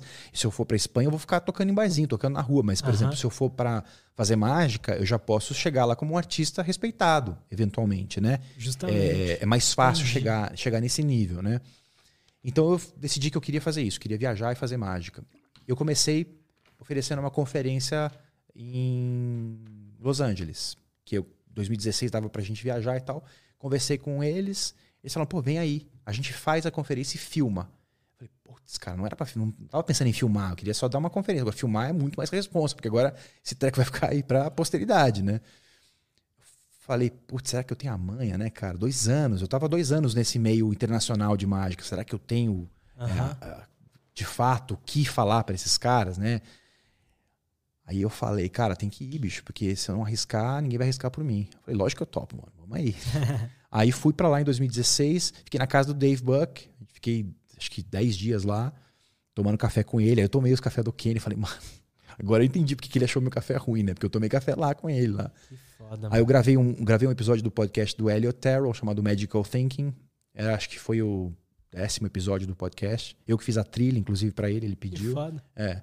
Então foi, cara, do caralho isso para mim, assim. Então, Desde então, eu, eu abri essas portas. Ah, o que aconteceu foi que o Daniel Dave, o Daniel Dave, eles, vend, eles criaram um site novo chamado Art of Magic. Antes era só daniandave.com, né? daniandave.com. E aí eles criaram o Art of Magic, que era um, um site maior, mais elaborado. Eu fazia parte ali do time de criadores, tinha uma porrada de mágicos, mas, pô, eu dividia com mágicos, grandes mágicos, né? Pô, é, Juan Tamariz, com Jason England, outros artistas de renome também, né? Que criam produtos, obviamente. É, e eu estava ali na lista de, de, artistas. O Art of Magic foi vendido depois de um tempo para o Vanishing Inc., que é outro site que apareceu nesse, nesse, nesse período aí entre dois. Eu não sei a, quando eles foram fundados, não. Mas eles são. Eles, eles foram lançados pouco tempo depois do, do Illusionist, esses sites todos. Aham. E o Vanishing é um dos maiores sites de venda de material mágico hoje no mundo. Eles compraram o Art of Magic e, consequentemente, migrou toda a minha, todo o meu catálogo para lá. Entendi. E hoje, quando eu crio, eu mando para eles. Eu prefiro esse sistema porque eu recebo bem. É, como eu produzo todo o meu material, eu faço tudo. Eu faço trilha sonora, faço a produção de vídeo, edição, mando o material pronto para eles. Então eu ganho um, um- um bom, um bom percentual de royalty. Para mim, compensa porque a divulgação que eles fazem e a abrangência deles é muito maior do que eu, a essa altura, montar uma lojinha minha, por exemplo. Né? Então, Entendi. é, hoje eu até conseguiria, mas eu não tenho muitos seguidores no Instagram. Então, para eu conseguir. É, É, teria todo um trabalho, é, né? Então, para É. mim, compensa. E, e- e tem o lance do prestígio também, do status, que é legal, né? Eu gosto dessa ideia de, de ser artista de um site de renome, né? E você quer ir pra gringa agora, né? Você falou. Quero, bicho. Porque Brasil não dá mais, cara. Ah, muito difícil, cara. E aí, eu tô num processo de aquisição de cidadania portuguesa, descobri um caminho, aí já tô querendo sair do Brasil, sei lá, faz muitos anos, né? Mas nunca tive oportunidade, eu nunca tive o combo oportunidade e condição, vamos dizer assim, né? É, oportunidade tive, condição tive, mas os dois juntos nunca, nunca apareceram, né? Então, sempre foi muito difícil, assim. O trabalho estava indo bem aqui. Quando, quando, quando tinha oportunidade de condição, o trabalho aqui de música estava indo muito bem. Tava ganhando Ah. dinheiro, tava feliz. Eu falei, pô, não vou largar isso agora. Demorei tanto para conseguir viver de música, e aí agora que eu tô vivendo bem de música, eu vou largar para, sei lá, arriscar morar fora do, do Brasil. Então, não, não fiz. É, aí com a pandemia as coisas deram uma miada, né? O Bolsonaro estragou tudo, tudo, tudo. Daí, putz, meu, quer saber? Vamos embora dessa porra. Então eu tô nesse processo agora de aquisição de nacionalidade portuguesa. Vamos ver quando é que vai sair. Demora um tempo ainda. Então é provável que é, em uns dois anos eu já não esteja aqui no Brasil. Mas também é um, é um projeto, né? Uhum. Eu gostaria muito que minha filha tivesse eh, essa experiência também de crescer num outro país. Eu tenho questões assim complicadas, porque, por exemplo, eu, eu converso isso muito com a minha esposa. Eh, eu não queria que minha filha fosse à escola, por exemplo. É, por quê? Porque, cara, eu passei todo o tempo da escola muito infeliz. Muito, muito. Eu não queria ir para escola, eu não aprendia nada lá, eu era burrinho, eh, era um péssimo aluno. E aí eu fico pensando assim, eu apanhava, apanhei por muito tempo. Sempre tinha um bully, eu era o cara que os bullies escolhiam para bater, sabe?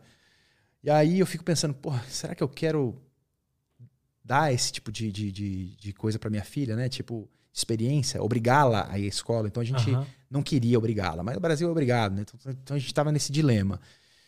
E aí, de repente, começa a surgir outras ideias, a gente com- começa a vislumbrar outros horizontes, né? Pô, de repente, se ela estuda num outro país, em Portugal, por exemplo, na Espanha, a gente não sabe ainda para onde a gente vai. E hoje, como a gente con- consegue trabalhar online, e como o nosso trabalho de música também eh, permite que a gente faça isso em outros lugares, é, a gente está tentando pensando em se arriscar. Que foda, mano. Que É. foda. Vamos fazer um intervalo, mano, que eu preciso mijar Vamos aí. rapidinho. e aí a gente já volta.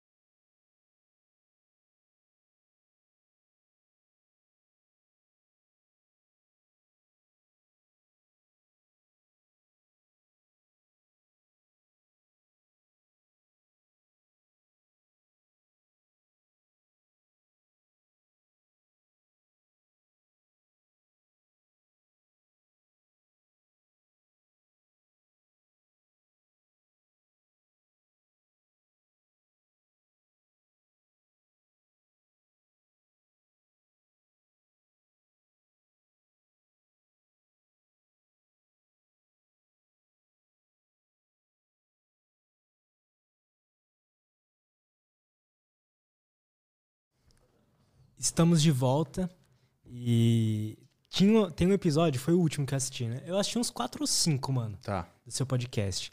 Que é, é como chama? Efeito Dunning-Kruger. Feito Danny Kruger. Explica pra gente um pouco o que que é isso, mano. É, o efeito Dunning-Kruger é um é uma condição. Eu não sou. eu- antes de começar a falar sobre o assunto, preciso fazer um disclaimer aqui. Não sou psicólogo. A minha formação é em direito. É, mas eu tenho muito interesse em ciências de maneira geral, né? E aí eu vou falar, vou fazer um preâmbulo rápido sobre é, o, o podcast e falo sobre o efeito. Boa. É, quem escuta meu podcast sabe que eu termino sempre o podcast do mesmo jeito. Eu sempre digo: você não precisa acreditar em mim. Aliás, você não deve acreditar em mim. Né? Se você acha que porque eu disse tudo isso você deveria acreditar em mim, não acredite. Por quê? Porque, cara, mesmo é, mesmo no caso de acadêmicos, pessoas que produzem conteúdo, que trabalham como pesquisadores, é, todo mundo está sujeito a todo tipo de viés é, cognitivo. Todo tipo, todo, todas as pessoas estão sujeitas a serem enganadas. Então, é, é muito difícil a gente aceitar a informação que alguém passa para a gente, especialmente só porque ela tem é, algum título, né? É, e fazer isso, inclusive, tem um nome, né? Aceitar o argumento de alguém é, só porque ela tem um título ou porque ela é uma autoridade naquilo, chama-se falácia da autoridade. É como se a o simples fato dessa pessoa é, ter um, uma- um nome para o conhecimento que ela tem, né? Eu Aham. sou doutor em tal coisa, eu sou mestre em tal coisa. É como se o simples fato dela ter esse título validasse o argumento dela. Isso não, não acontece, não é assim que funciona a ciência, né? É, e a verdade, Lutz, a verdade, ela é um negócio difícil, cara. Porque é difícil de se encontrar a verdade. Ela é custosa. Você precisa de muita gente é, formulando hipóteses, é, observando, tentando confirmar, outras pessoas trabalhando em conjunto. E nem sempre a gente vai chegar numa verdade definitiva. Quase sempre, do ponto de vista científico, todas as verdades são provisórias Aham. elas vão mudando, né? Então, é, quando eu falo no meu podcast, quando eu falo as coisas que eu falo, é, nem o título eu tenho. Quem sou eu para falar de ciência? Então, é, eu sou uma pessoa curiosa, alguém muito interessado, que gosta muito de é, investigação, gosta muito de pensar criticamente, e eu acho que eu tenho alguma coisa a oferecer para a comunidade como um todo, porque eu tenho uma visão privilegiada de quem sabe como enganar as pessoas. Então, e essa, essa é a minha vantagem. Eu tenho um, um ponto de vista bastante específico. O mágico, né, o ilusionista de maneira geral, tem esse ponto de vista específico. A gente. Eu estou me referindo, quando eu falo os mágicos, aos bons mágicos, tá? Porque a mágica é uma arte que se sus- sustenta por si só. Né? Aham. é, um mágico medíocre que compra um truque na lojinha e faz uma mágica na semana que vem, ele pode impressionar o público dele tanto quanto alguém que estudou 10 anos para fazer aquilo. Porque a mágica tem esse, esse poder, né? De se sustentar, me- sustentar mesmo um artista fraco. Aham. Essa frase é de, do Michael Weber, eu acho, não tenho certeza. Um mágico maravilhoso. Mas não tenho certeza, não. E me referindo aos bons mágicos, a gente tem um ponto de vista privilegiado, porque a gente estuda muito, muito, muito, muito sobre métodos para enganar as pessoas, como entretenimento, né? Então eu quero entreter as pessoas fazendo, criando uma ilusão ali na frente delas, né? Aham. E nesse sentido, cara, é, a gente descobre muita coisa no processo. Porque você lê tan- tantas, tantos autores que falam sobre tantas diferentes teorias de mágica, é, como é que um espectador um espectador vai encarar aquilo que você está mostrando, o que, que você deve falar, em que momento você deve falar. Cara, eu me lembro de assistir uma, um- uma conferência do Helder Guimarães. Helder Guimarães, Guimarães é um mágico português que foi campeão de mágica mundial em 2006, se não me engano. Excelente mágico. Excelente. Tecnicamente, um dos melhores que eu já vi, assim. É espetacular. E eu me lembro de assistir uma conferência dele, cara, e ele passou. Pô, eu não vou lembrar com clareza, mas ele passou, sei lá, uma meia hora para explicar um número, um número de mágica. E, e eu, eu, me lembro do cara dando um passo para direita e falando assim, e aí o que eu dou um passo para direita, porque daí isso, isso, aquilo, isso, aquilo. E o cara desfia ali 30 segundos de motivo por que, que ele deu um passo para direita. Uhum.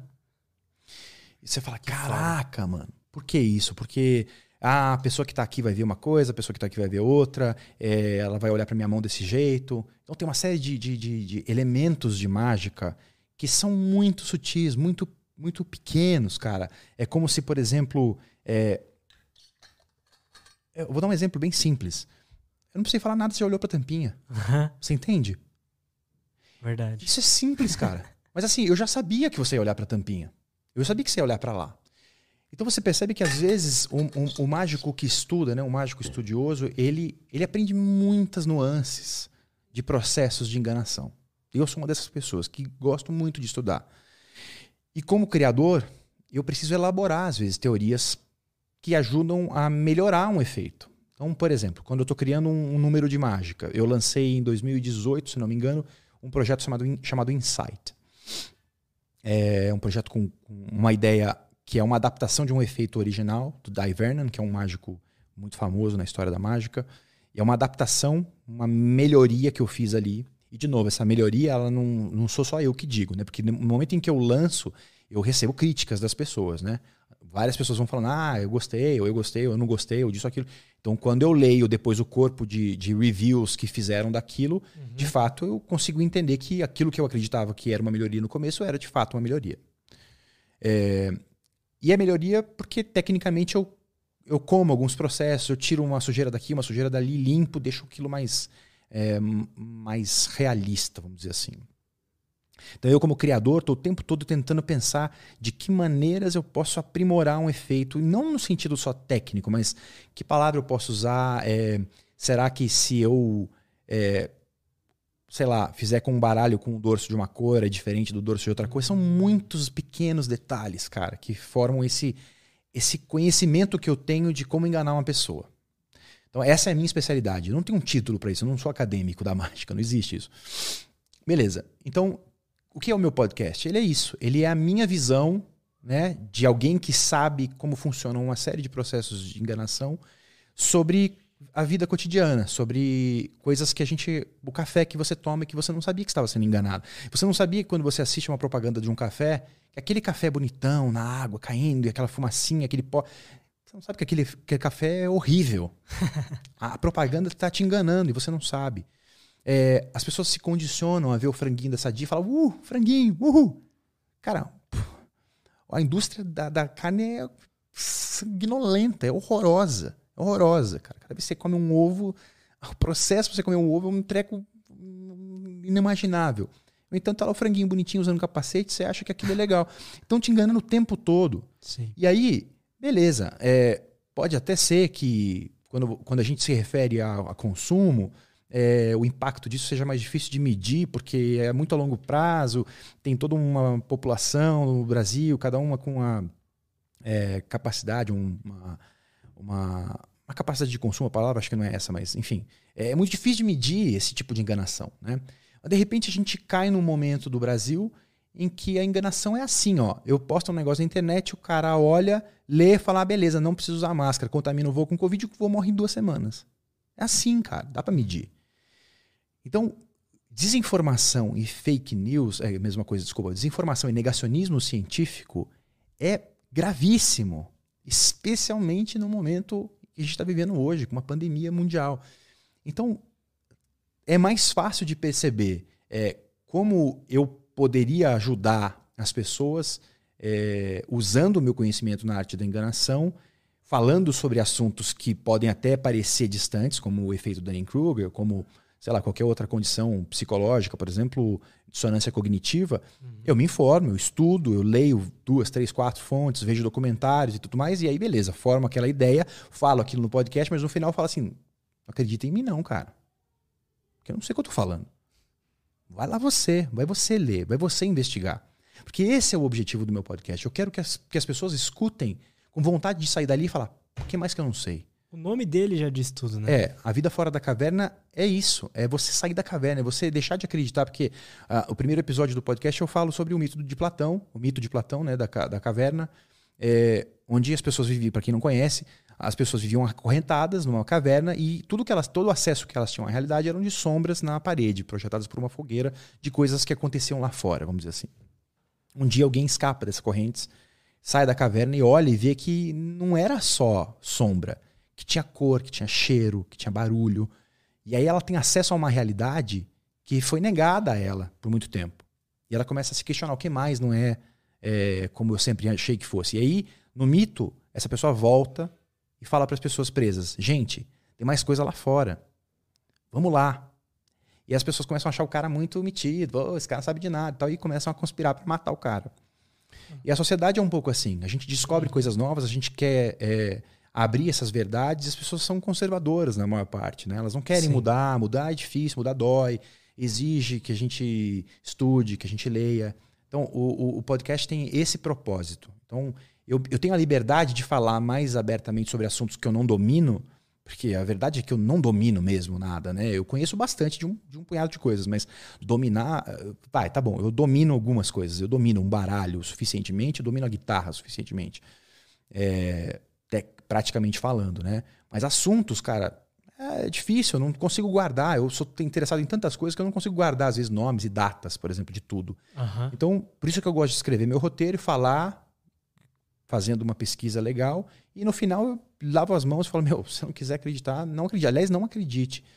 Porque isso não só tira a responsabilidade do que eu falei, mas também ensina as pessoas que elas não têm que acreditar nos outros só porque alguém falou alguma coisa é responsabilidade de cada um de nós investigar. Então, se alguém falar, ah, saiu um estudo que diz que isso é assim, que esse remédio funciona. Pô, peraí, deixa eu dar uma olhada nesse estudo, deixa eu entender. Uhum. Ninguém quer pegar o trabalho científico e ler aquilo, né? É difícil, a linguagem é difícil. A ciência é muitas vezes inacessível, né? O método científico é complexo, é elaborado e tal, tem uma série de, de aspectos difíceis de, de, de assimilar com facilidade, né? Você precisa fica batendo naquele martelo o tempo todo para você poder, ah, tá, entendi o que isso quer dizer, né? Navalha de Ockham, por exemplo, um conceito importantíssimo para a compreensão de fenômenos.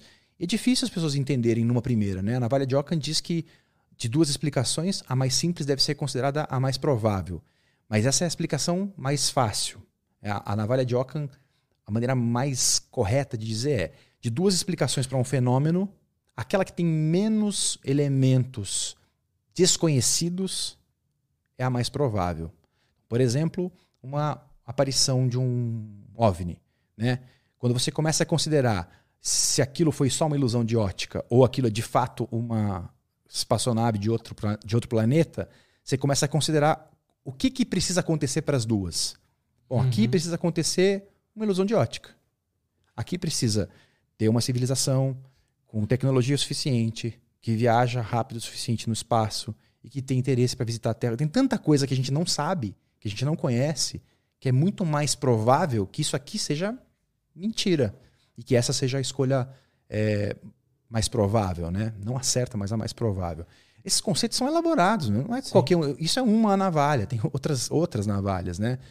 Que explicam outras formas de abordar fenômenos desconhecidos. Então, é, o método científico, o pensamento crítico, não é padrão das pessoas. Então eu sinto que, como eu tenho esse conhecimento, tenho essa paixão, o podcast serve para isso. E aí a gente chega no efeito Dunning-Kruger, né? Que foi um dos episódios, o episódio que abriu a segunda temporada.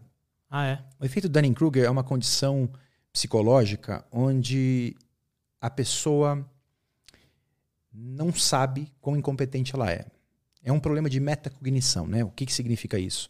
É você precisa ter a habilidade para reconhecer o seu conhecimento.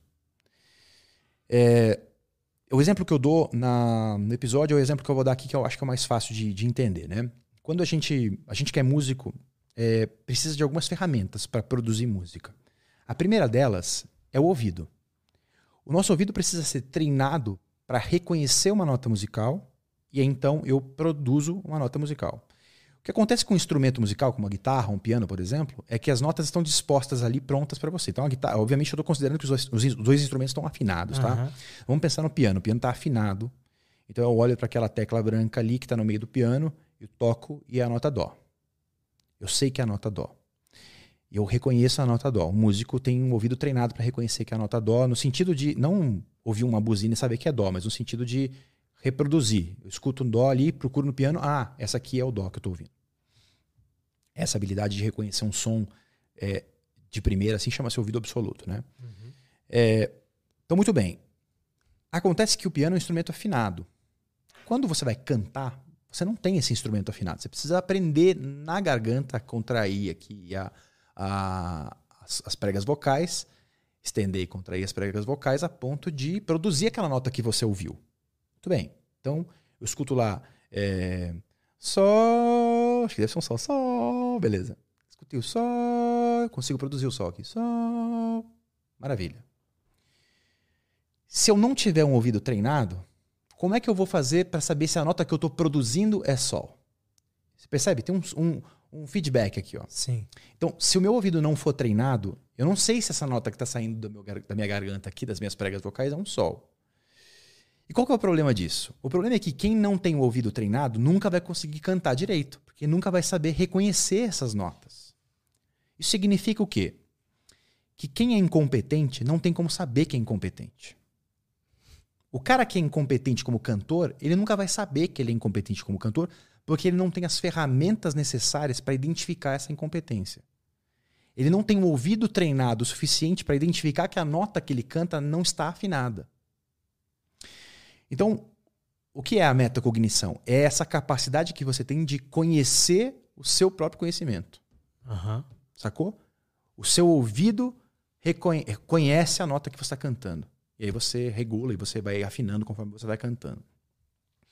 É, o efeito surgiu quando, quando dois pesquisadores é, chamados de. Eu já esqueci os nomes, eu sou ruim de lembrar nome. É, Dunning e Kruger, mas eles tinham um primeiro nome. é, David Dunning e. Uh, não vou lembrar o nome do, do, do, do Kruger. Tranquilo. É, eles viram uma matéria que saiu num jornal é, onde um Bandido invadiu um banco para assaltar. De cara limpa, sem máscara, sem nada, entrou, pegou o dinheiro, saiu. Minutos depois, a polícia estava na porta da casa dele, batendo na porta dele. Esse cara chamava-se MacArthur Wheeler. Bateram na porta do cara e falou: Você está preso porque você assaltou um banco. Como? Vocês me viram? Ah, a gente viu você na câmera de segurança. Ele, poxa, mas eu usei o suco. Os caras ficaram sem entender nada. Prenderam o cara. Bom, volta um pouquinho. MacArthur Wheeler leu em algum lugar que suco de limão era uma tinta invisível. E de fato é. Se você escrever alguma coisa com suco de limão num papel, você não consegue ler nada ali. Até que você aplique calor naquele papel e aí a imagem aparece, né? Ele leu em algum lugar que suco de limão era uma tinta invisível. Ele falou: Poxa, olha a minha sacada. Vou passar tinta de limão na cara e minha cara vai ficar invisível. Vou entrar no banco, ninguém vai saber quem eu sou, vou roubar. Pô, fácil demais. O cara teve a mãe ainda de tirar uma foto dele. Ele pegou uma câmera, tirou uma foto. Ele provavelmente, na hora que ele foi tirar a foto, ele errou e ele viu a foto e ele não aparecia na foto. Porque ele deve ter mirado errado a câmera. Uhum. Esse cara foi preso, né? Óbvio, que roubou um banco. E aí o que acontece é que é, Danny e Kruger começaram a estudar isso. É, por que, que esse cara. Como esse cara não tinha capacidade para entender que suco de limão ia deixar ele invisível, né? E eles fizeram uma série de estudos mostrando que a maior parte das pessoas que. É, peraí, deixa eu refazer essa frase. É, eles fizeram estudos mostrando que muita gente dá notas maiores para o desempenho delas em uma série de tarefas do que elas de fato tiveram. Uhum. É, e aí o, o, o efeito do Dunning-Kruger se resume a isso. A pessoa não consegue identificar que ela é incompetente e, por isso, se acha mais competente que a média. Entendi. Esse é o, esse é o, o resumo da teoria. Né? Então, pessoas burras, pessoas incompetentes, não conseguem identificar a própria incompetência e, consequentemente, se acham mais competentes que os outros. E o episódio fala sobre isso, sobre como, como o, Bra o, Brasil, não só o Brasil, mas como o mundo foi dominado por uma série de idiotas. Como essas pessoas chegaram lá, né? Eu mostro é, argumentos que demonstrariam porque Jair Bolsonaro está nesse espectro, por exemplo, né? do Dunning-Kruger. Uhum. Ele é um tapado é, que não consegue saber que quando ele deita no chão para fazer uma flexão de braço, ele só está mexendo o pescoço. É, o meu argumento é que ele não percebe aquilo. Não é que ele é, fez e foda-se. Não, ele, ele deita ali, mexe a cabeça e ele acha que ninguém tá vendo ele enganar as, as pessoas. Ele na cabeça dele, tipo assim, meu, tô aqui, ó, 66, sei lá quantos anos ele tem, 63, 64 anos, ó, flexão de braço. Na verdade, ele tá baixando a cabeça, assim, ó. Mas ele tá, tipo, se enganando também, Se né? enganando também, exatamente. Porque é um processo de autoilusão, né? Aham. Na medida em que você não é capaz de identificar que você não, não é competente suficientemente, suficientemente para aquilo, você está se enganando, né? Você está caindo na sua própria enganação, né? E é terrível, cara. Porque eu, eu, eu para ser sincero, descobri esse efeito com um vídeo do canal Big Think, é, onde o John Cleese, que é um dos atores do, do Monty Python, é, fala sobre isso. E eu vi isso muito tempo atrás, uns, sei lá, 10 anos atrás. É, eu vi aquilo e falei, mano, mas isso explica muita coisa. Porque eu tive, eu tive, eu fiz faculdade mais velho, né? Eu entrei na faculdade de Direito em 2010 e me formei em 2014, final de 2014. Eu tive muito professor lá, puta cara, inadmissível, assim. Professor com doutorado falando, cometendo erros de português, assim, inaceitáveis. Não tô nem falando de para mim fazer. Para mim fazer era quando o cara falava bem, sabe? Só como é que esse cara conseguiu um doutorado, né? E, e às vezes a, a postura desses professores era uma postura de quem, meu, sabia muito. Aham. E você fala, como? Como é possível essa pessoa achar que sabe muito? Quando você percebe que a pessoa mais burra não sabe que é burra, aí você fala, ah, entendi. A pessoa que é mais burrinha, ela não sabe que ela é burra. E o oposto do, do, do efeito Dunning-Kruger também é curioso, que é o, a síndrome do impostor, né? Quem é muito competente em algumas áreas se acha incompetente. Tipo, porque Mas é uma... isso diz algo, talvez. Eu, eu, por exemplo, tenho muita síndrome de- de impostor em vários aspectos. Cara, o que, que eu tô indo lá fazendo no Lutz, velho? O cara me chamou pra falar lá, mano. Mas assim, aí eu tenho que cair em mim, analisar aquilo objetivamente e falar, tá bom, eu tenho méritos, né? Então, beleza. Mesma coisa quando eu fui dar a conferência pro Dan and Dave lá, lá em San Diego. A hora que eu parei em pé, tinha um público lá de umas 20 pessoas na conferência. Dan e Dave ali. Eu falei, que diabos eu tô fazendo aqui, mano? Como eu tive coragem de ficar aqui em pé e falar de mágica pra esses caras, mano? Mas daí você finge que. Não, eu estudei pra isso, cara. Eu decorei, sei lá, 10 páginas de texto aqui em inglês, porque eu falei, eu vou ter que fazer decorado, porque eu, eu falo inglês fluentemente, mas assim, é difícil você elaborar conceitos complexos, né, de teoria é, em inglês. Pô, quando eu tô falando de mágica ali, eu tô falando coisas que vão ficar pra posteridade no meu, no meu produto ali e que mágicos do mundo inteiro vão assistir. Eu vou falar bobagem, então deixa eu Tava sob estudar. pressão também. né? É, É mais, bem mais difícil. bem mais difícil. E aí se você analisa aquilo objetivamente e fala, não, tudo bem, eu estudei pra isso, então vamos lá, vamos... E outra, tem tanta gente picareta aí, meu, que você fala, pô, não, não é possível que eu seja picareta. Mas é óbvio, eu posso estar sujeito também ao efeito Dunning-Kruger. Será que eu não sou o cara burro que acha que é inteligente? E essa, essa é uma questão importante, porque se você faz essa pergunta, já é um passo para você estar isento, pelo menos um, parcialmente, do efeito Dunning-Kruger. Você está se questionando, né? Você está olhando para dentro de si, ou seja, você está desenvolvendo a sua metacognição. Você está falando, poxa, será? Será que eu sei o que eu estou falando? Será que faz sentido isso? Será que eu não sou um incompetente? É. Então, é um exercício legal, cara. Um exercício interessante para fazer. Eu acho importante isso, porque aí eu posso dar até um exemplo pessoal. Quando eu parei de evoluir em qualquer coisa técnica, então tocar guitarra, ou qualquer fazer design, qualquer outra coisa, era porque eu já me achava bom o suficiente, entendeu? Eu já me achava melhor do que a média, entendeu? E aí isso é engraçado, é engraçado porque eu só eu só fui melhorando mesmo quando eu entendi que eu era, quando eu percebi que eu era mais burro do que eu pensava, pior do que eu pensava. É, Só que veio junto a, a síndrome do impostor. é, é normal. E é então ótimo. parece que não tem como fugir um pouco. Não tem. É impossível fugir, cara, porque é, é aquela história que a gente estava falando aqui em off, né, antes, da- antes do começo. Você sempre quer melhorar. Então, se, se você ainda tem essa mentalidade de que você sempre pode melhorar, é porque você não está confortável, né? Tipo, ah, tá tudo certo agora. Agora meu podcast está do jeito que eu queria. Aham. É difícil. É óbvio que a gente tem que entender. Eu, eu sou muito perfeccionista, mas eu entendo que a minha visão de perfeccionismo não é, é, é eu não vou desistir enquanto não for perfeito, porque eu tenho que saber que nunca vai ser perfeito. Então eu vou continuar a buscar pela perfeição. É isso, a vida inteira. Então quando eu morrer, com sorte, se eu morrer velho, eu quero chegar no final da minha vida dizendo eu, eu continuei procurando para fazer o melhor que eu podia fazer. É isso que tem para hoje, cara. Sim. Então, assim, eu sei que. Pô, tem uma música que eu tento tocar na guitarra que eu nunca consegui e eu acho que eu nunca vou conseguir. É uma música do Steve Morse chamada Too Many Notes. É.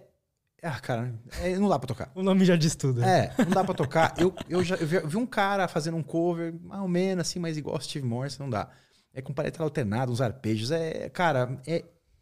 Pro- É, é a não música conheço, depois vou atrás. é a música mais difícil que eu já tentei tocar na minha vida, eu não consigo tocar. Não consigo. Eu tento, eu tento, eu tento, e eu sei que eu vou chegar um dia na minha vida e vou falar assim, beleza, eu tentei, cara, porque eu acho que eu não vou conseguir tocar no, no andamento que a música é, né?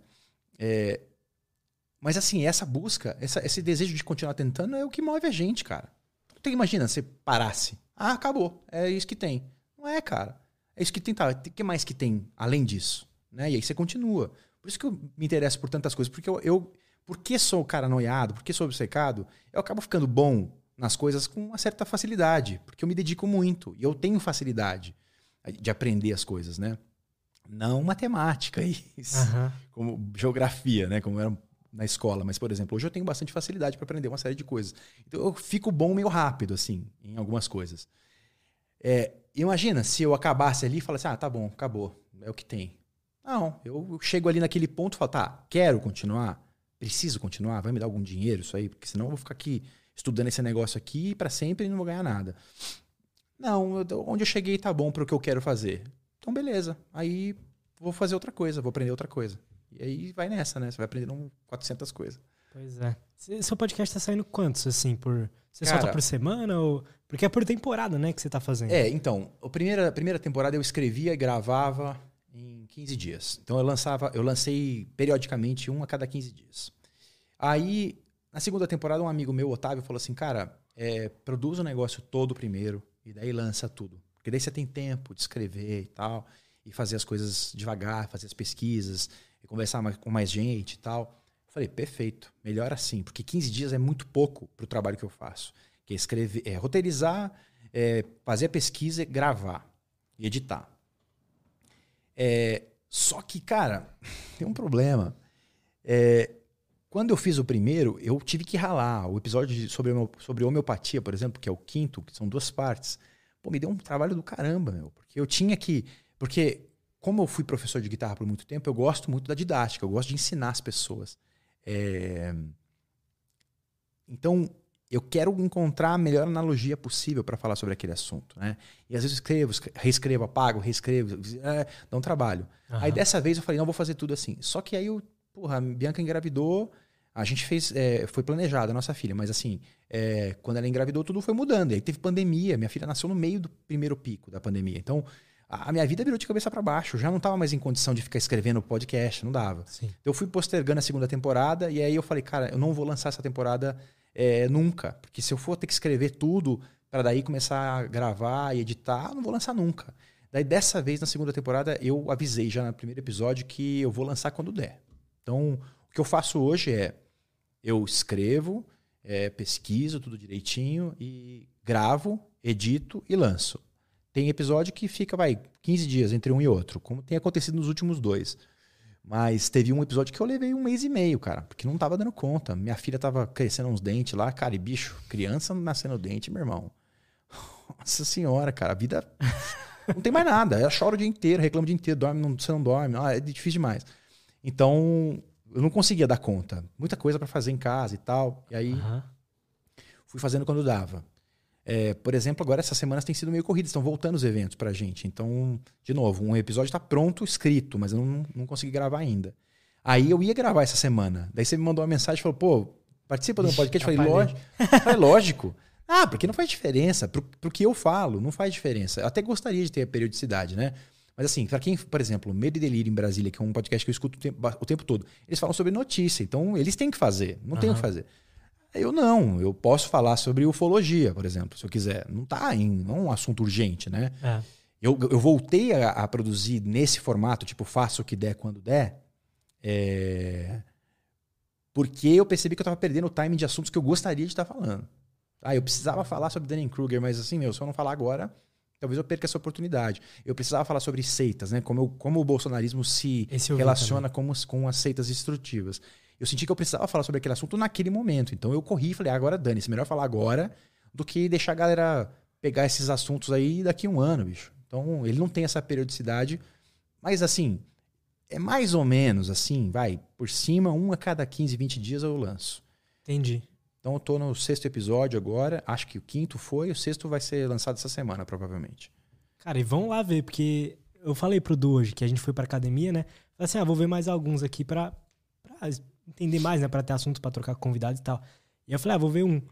Aí eu vi uns quatro, só ah, hoje. Que demais, que demais. Pois é. E é bom, assim, é, não é longo, né? Não é uma hora, né? A maioria é meia hora, a média. É, eu quando o assunto é muito complexo, eu divido em duas partes. É, pra, tem pra, duas partes. Pra ficar com 25 das minutos, meia hora. tem duas partes, é. né?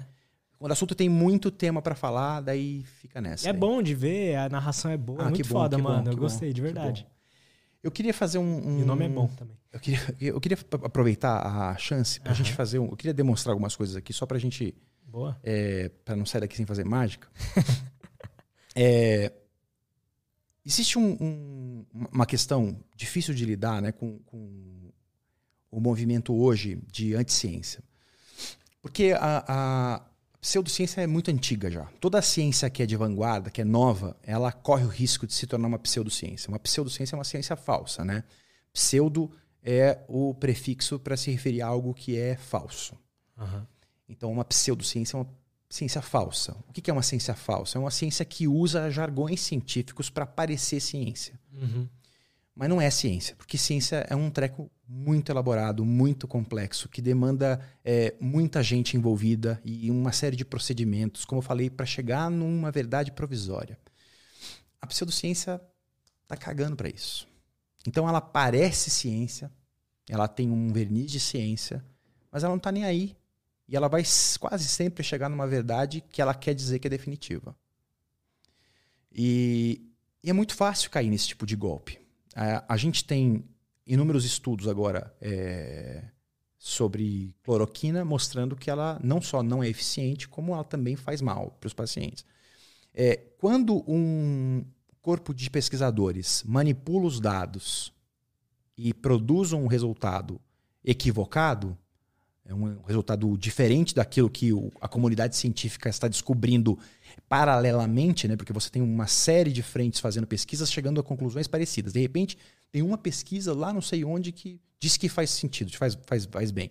Uhum. É, é, essa pesquisa, quando manipula dados, quando desenha um experimento científico de maneira errada, por exemplo, não considerando variáveis importantes, ela chega num resultado falso. E essa é uma pseudociência, por isso que ela é perigosa. É, homeopatia, por exemplo, é uma pseudociência. Tem muito, é, muito termo científico, aparentemente científico, mas o resultado é sempre falso. Nunca, não existe um estudo, nenhum estudo no mundo. E aí eu, é, é eu estou dizendo isso com certeza porque eu li muito sobre esse assunto. Não existe nenhum estudo científico no mundo hoje comprovando a eficácia de compostos homeopáticos. A homeopatia, o episódio fala sobre, sobre isso. Tem, tem aspectos do tratamento homeopático que fazem sentido do ponto de vista psicológico. Mas o composto homeopático, o remédio, não, não funciona. No máximo placebo, né? Exatamente. Que é uma condição psicológica. É. Né? E aí, é, essas pseudociências elas são prejudici prejudiciais para as pessoas. Né? E uma outra coisa também que, que existe é dentro dessa mesma ideia de que existe, é, existem fenômenos sobrenaturais e paranormais, existem pessoas que usam técnicas de ilusionismo para parecer que estão fazendo algo genuíno, que estão fazendo algo de fato sobrenatural. Uhum. Então, vou dar um exemplo, né? Como é que como é que essa é uma questão que sempre sempre passou pela minha cabeça quando eu comecei a estudar esse assunto de paranormalidade e tudo mais. Como é que eu posso afirmar então que o que um sensitivo qualquer, uma pessoa que vai no programa da tarde e diz que, é, sei lá, adivinha alguma coisa sobre alguma pessoa, como é que eu, Daniel Prado, posso afirmar que aquela pessoa está mentindo? Né? Que, que, informação é essa que eu tenho que o mundo não tem? Porque as pessoas estão pagando ali para assistir. Esse é um dos motivos pelos quais eu nunca fui em programa de TV Porque eu vou lá no programa da tarde, falo sobre pseudociência, falo sobre charlatanismo, saio dali e cruzo no corredor com uma Márcia Fernandes, uma sensitiva picareta pra caramba. Você fala, porra, o que, que eu tô fazendo aqui, bicho? Não, deixa, você quer. Se, se, se, o, se o meu papel aqui não é ajudar a esclarecer esse assunto, então eu prefiro, infelizmente, prefiro não. A não ser que eu fosse confrontá-la, né? Uhum. Mas aí é uma outra situação que, também, que eu também vou fugir, mas assim, não, por, não pelo, pelos mesmos motivos, né? Mas porque não funciona nesse, nesse formato né? de debate. Como é que eu sei? Porque eu sei reproduzir aquilo. E se, e se aquilo não é provado cientificamente, por exemplo, James Randi foi um, um dos maiores céticos que o mundo já viu. Ele era um mágico. E ele criou uma fundação que oferecia um milhão de dólares para qualquer pessoa que provasse qualquer. É,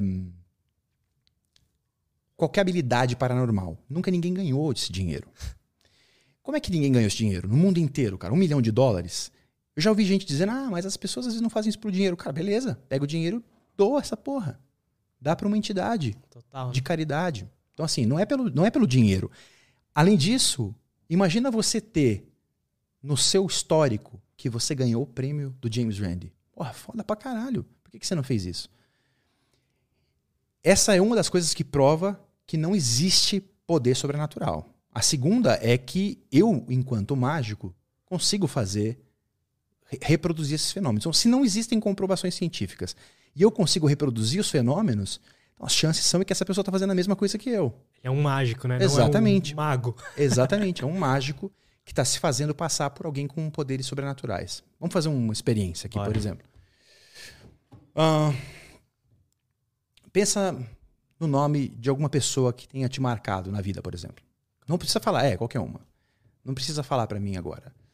É, faz o seguinte, eu vou tentar, olhando para você, eu vou pedir para você fazer algumas coisas e me responder algumas coisas, beleza? Fechou. É, eu quero que você imagine que você está dentro de uma casa de campo, beleza? Agora você vai até a porta da cozinha e vai sair no quintal dessa casa. E tem um jardim, beleza? Uhum.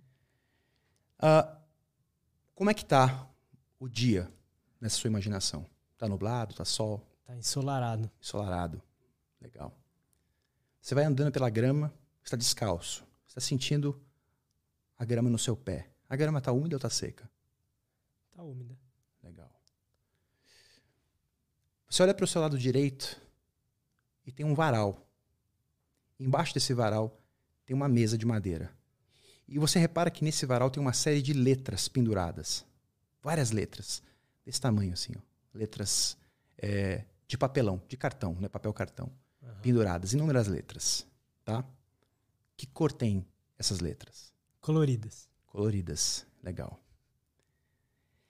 Lutz, eu quero que você vá até a primeira letra do nome dessa pessoa. Ok. Tira essa letra do varal e coloca na mesa. Que cor é essa letra? Azul. Legal. Pega para mim a última letra, por favor. A letra A. Eu percebi que o jeito pelo que você. Letra A. A última letra? É. Não. É um E.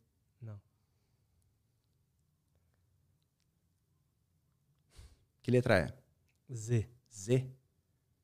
Pode pôr aqui. Qual é a primeira letra? B.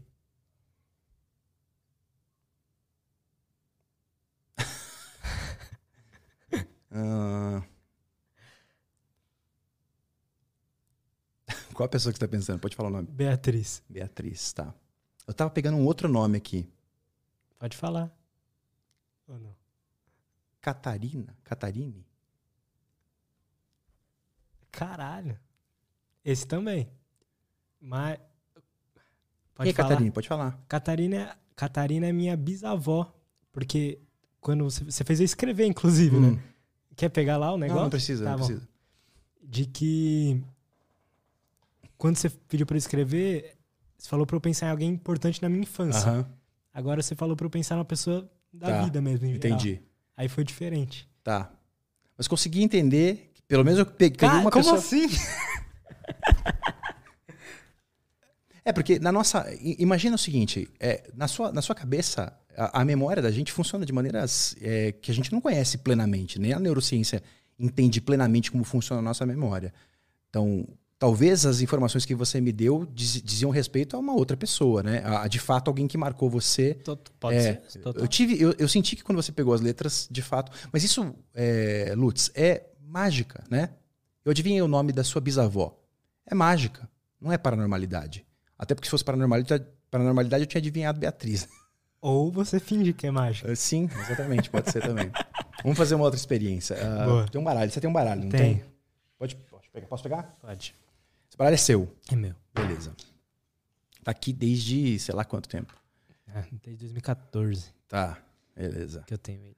Então vamos fazer o seguinte, eu sei que você tem uns, umas cartas extra aqui.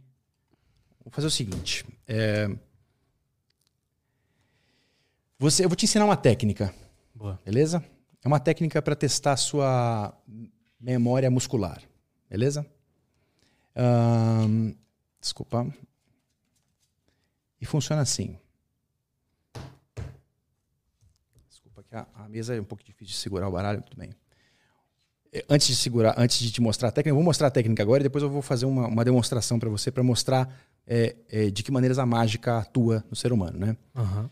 Você vai dar um peteleco nesse baralho, tá?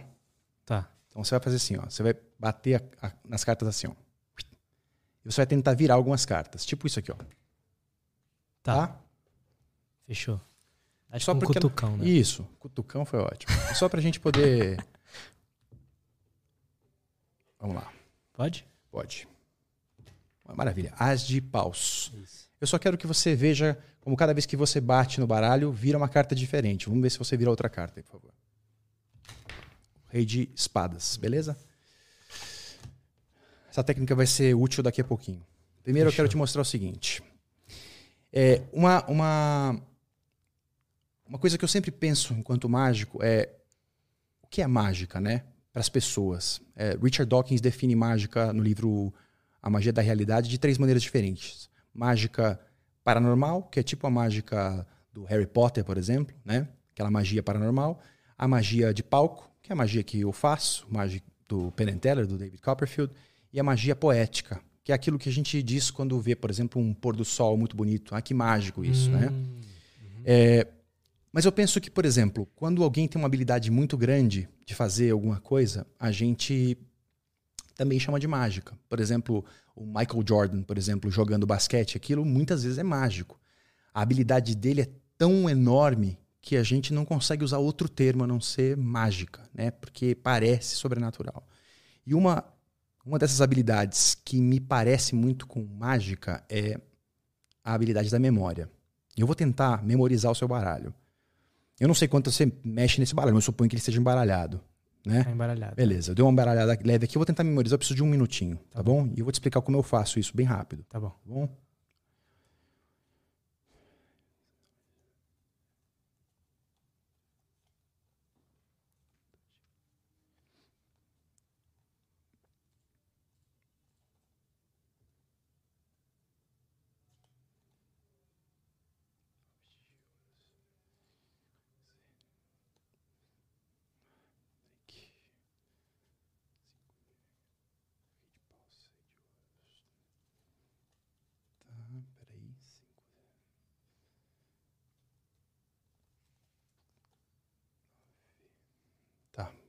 Só um segundo.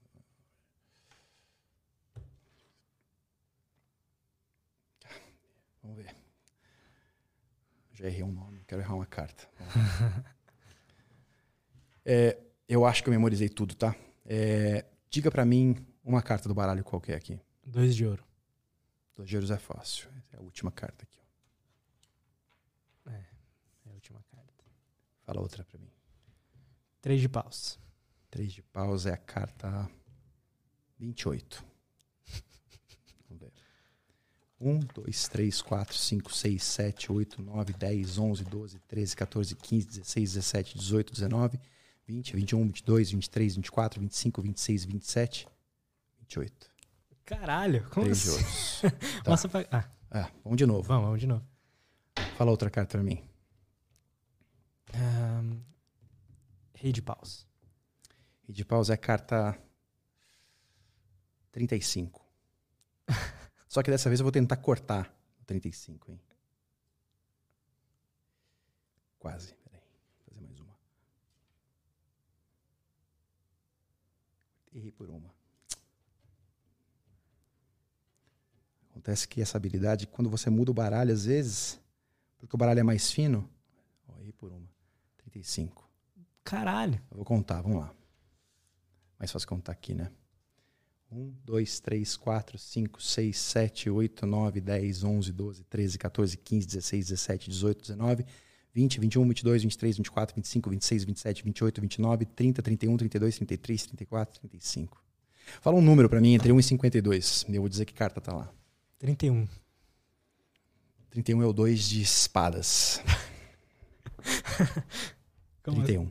que você cortou no, a porra do 31, mano? 1, Caralho. 2, 3, 4, 5, 6, 7, 8, 9, 10, 11, 12, 13, 14, 15, 16, 17, 18, 19, 20, 21, 22, 23, 24, 25, 26, 27, 28, 29, 30, 31. Cara, Quanto você cobra pra ensinar essa Ó, lá no site? o lance, o lance é o seguinte, né? Tem uma, uma técnica é, mnemônica, onde eu relaciono, eu já tenho memorizado é, figuras para cada carta e figuras para cada número. Então, quando eu olho para o baralho, eu preciso ligar uma coisa com a outra. Por exemplo, ah, 23, que é o valete de espadas, por exemplo, aqui. 23, vamos ver se eu corto no 23 aqui. Mais uma, mais uma chance aqui. 24. 23. 23 Mas- pra mim é o, é o Nemo, peixe Nemo. E, e Valete de Espadas é o Luke Skywalker. Então, quando eu olhei que tava na 23, eu imaginei uma cena do Luke Skywalker lutando com o sábio de luz e o Nemo, Cara, que foda. É. Mas e aí tem outra técnica de ficar treinando, ou não? Isso, exatamente. Até estimativa. Fala uma outra carta. As de espada. Espada é facinho, pô. Caralho. Mas olha só. Eu queria mais mágica que isso. Eu queria as, as outras pessoas fazendo mágica. Então a gente vai fazer um teste. Eu vou querer que você memorize o baralho. Tá? Olha Não só. sei nem que eu comi ontem.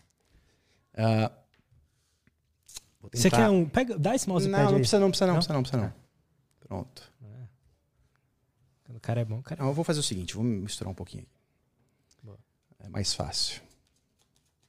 Que aí você não corre o risco de. Eu vou fazer uma vez assim, tá? Bem rápido. Tá. Pronto. Agora é simples. Um número para cada, para cada, uma imagem para cada número, uma imagem para cada carta. Você não tem? Ah, tem problema. Não, não tem. É, Ai, cara. vamos fazer o seguinte.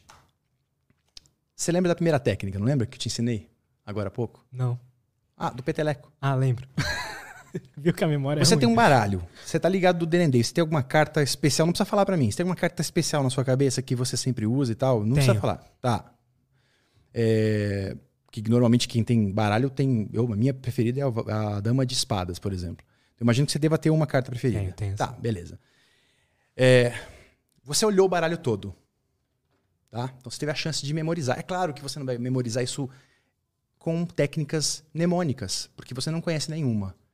Mas imagina se fosse possível, Lutz, que o seu inconsciente tivesse pego toda essa sequência de cartas.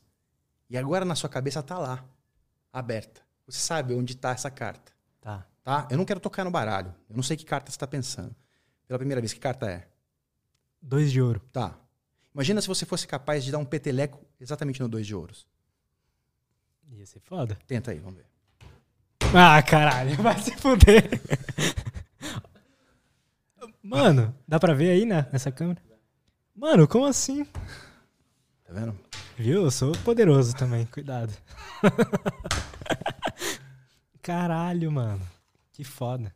Que bom que você gostou, cara. Gostei pra caralho. É, mágica é muito bom, mano. Quer ver mais uma aqui? Quero. Eu gosto de mágica. Bom, é o seguinte. É, esse é um número meu, original, e que fala sobre leitura de pensamento também e controle da mente, tá? Eu vou pedir um favor para você. Vou pedir para você misturar essas cartas na mesa o máximo que você conseguir. Tá bom. É, é importante que fique claro o seguinte: é, eu não sei ler pensamento de ninguém, e é por isso que eu falei aquilo no começo. Eu não sei controlar a mente de ninguém. Tá bom, tá satisfeito? Tô satisfeito. Tá. Cara, eu tô começando a duvidar que você realmente não tem Não, poderes. imagina o seguinte, ó.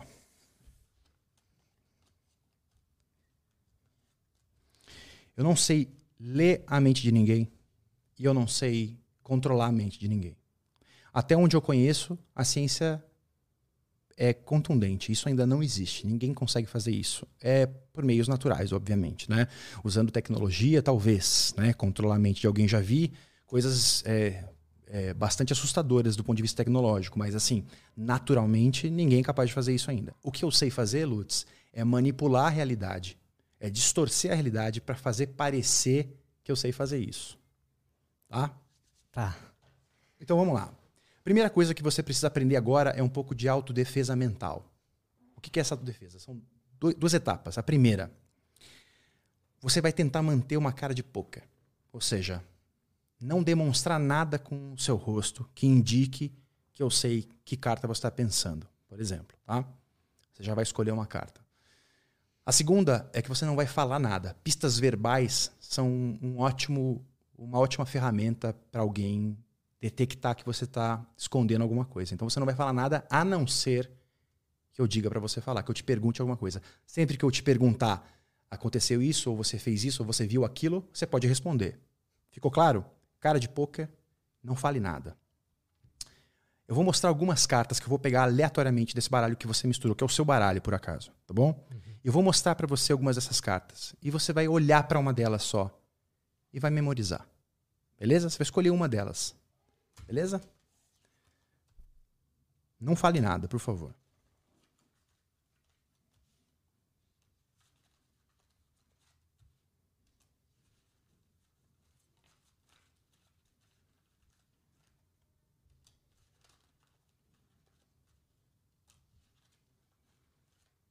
Pensou em uma já? Uhum. Ótimo. Uma dessas cartas está na sua cabeça.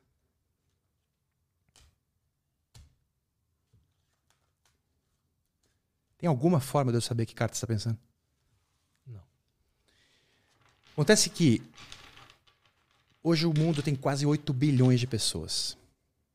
E dessas 8 bilhões de pessoas, você é a única pessoa no mundo que tem essa informação. Ninguém mais sabe. Quando eu falei para você olhar uma carta, você simplesmente guardou essa informação na memória. Não é verdade? Muito bem eu vou tentar pegar algumas informações enquanto eu mostro o baralho todo para você. Tá bom? Uhum. Eu vou fazer algumas perguntas e você vai me responder. Eu não sei se a câmera vai pegar, mas acho que você consegue olhar. Eu quero mostrar assim porque é mais fácil. Eu vou te mostrar.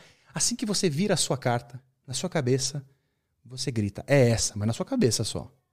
Beleza? Beleza. Aqui tá bom? Dá pra ver aqui? Essa haste que também atrapalhando um pouquinho aqui. Beleza.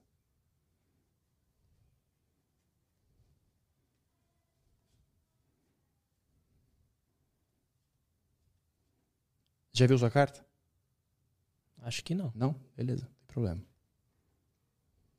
Não fale nada, só quando eu te perguntar, beleza? Já viu sua carta, né? Sim. Suspeito que sim. Beleza. Ah, vamos lá. Eu vou tentar adivinhar que carta é a sua. Primeira etapa, beleza? Uh,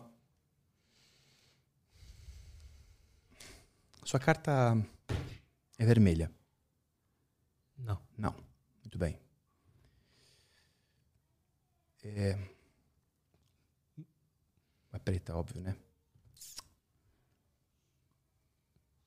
Posso dizer que é uma carta de espadas. Sim. Tá certo? Muito bem. Hum, a sua carta tá mais para baixo nos valores ou mais para cima? Se a gente considerar os 5 na metade, por exemplo, é mais para baixo ou para cima? Mais para baixo. Putz, eu acho que eu sei que carta você está pensando. Só recapitulando, o baralho é seu. Uhum. Você mesmo misturou as cartas. Você uhum. viu que o baralho tem todas as cartas, até porque o baralho é seu, de novo, né? Muito bem, a gente misturou essas cartas e eu mostrei aleatoriamente cartas que eu peguei do meio do baralho. E você só memorizou. Só você sabe essa carta no mundo. Só eu. E eu. eu acho que eu sei que carta é a sua. Então, quatro de espadas. Acertou. Para a primeira leitura de pensamento, check, né? Agora é o controle da mente. Eu vou controlar sua mente. E você vai dizer para quando eu quiser. Mas eu quero que você sinta que é você que está dizendo para. Eu vou começar a dar as cartas do baralho na mesa, uma de cada vez. Olha aí. E você vai falar para a hora que você quiser. Você pode ir até o final, parar, é, e a gente vai parar na próxima carta para baixo. Tá? Tá.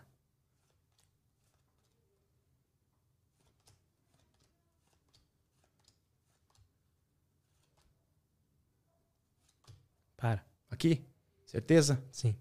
Não quer nenhum mais uma? Você que escolhe. Você que escolhe, cara. Você pode falar para. Eu não quero te influenciar nesse nível, não. Você pode querer que eu vá mais, três, quatro, uma, sei lá. Então continua. Continua? Aham. Para. Aqui, tá, tá seguro? Segura. Então essa carta é a carta que você escolheu. Lembra? A gente parou um pouquinho antes, lembra? Ó, no, sei lá, seis de paus, né? Aham. E aí você preferiu continuar. Sim. E daí você poderia ter continuado. Poderia. Você poderia ter parado aqui atrás, ó. Poderia. ó. Você poderia ter parado em qualquer uma dessas. Poderia. Mas você parou nessa carta. Parei nessa. É o quatro de espadas. Ah, caralho. Eu realmente agora tô achando que você tem poder sobrenatural. É sério, não tô zoando. E você engana as pessoas falando que você é só um mágico. Olha, é engraçado, esse, esse assunto é curioso porque eu tenho colegas, né? Não vou dar nome para ninguém aqui, mas eu tenho colegas que têm esse sentimento é, de, na hora de apresentar um número de mágica, deixar tudo no mistério, né? E ah, será que é poder paranormal? Será que é técnica? Tipo Chris Angel.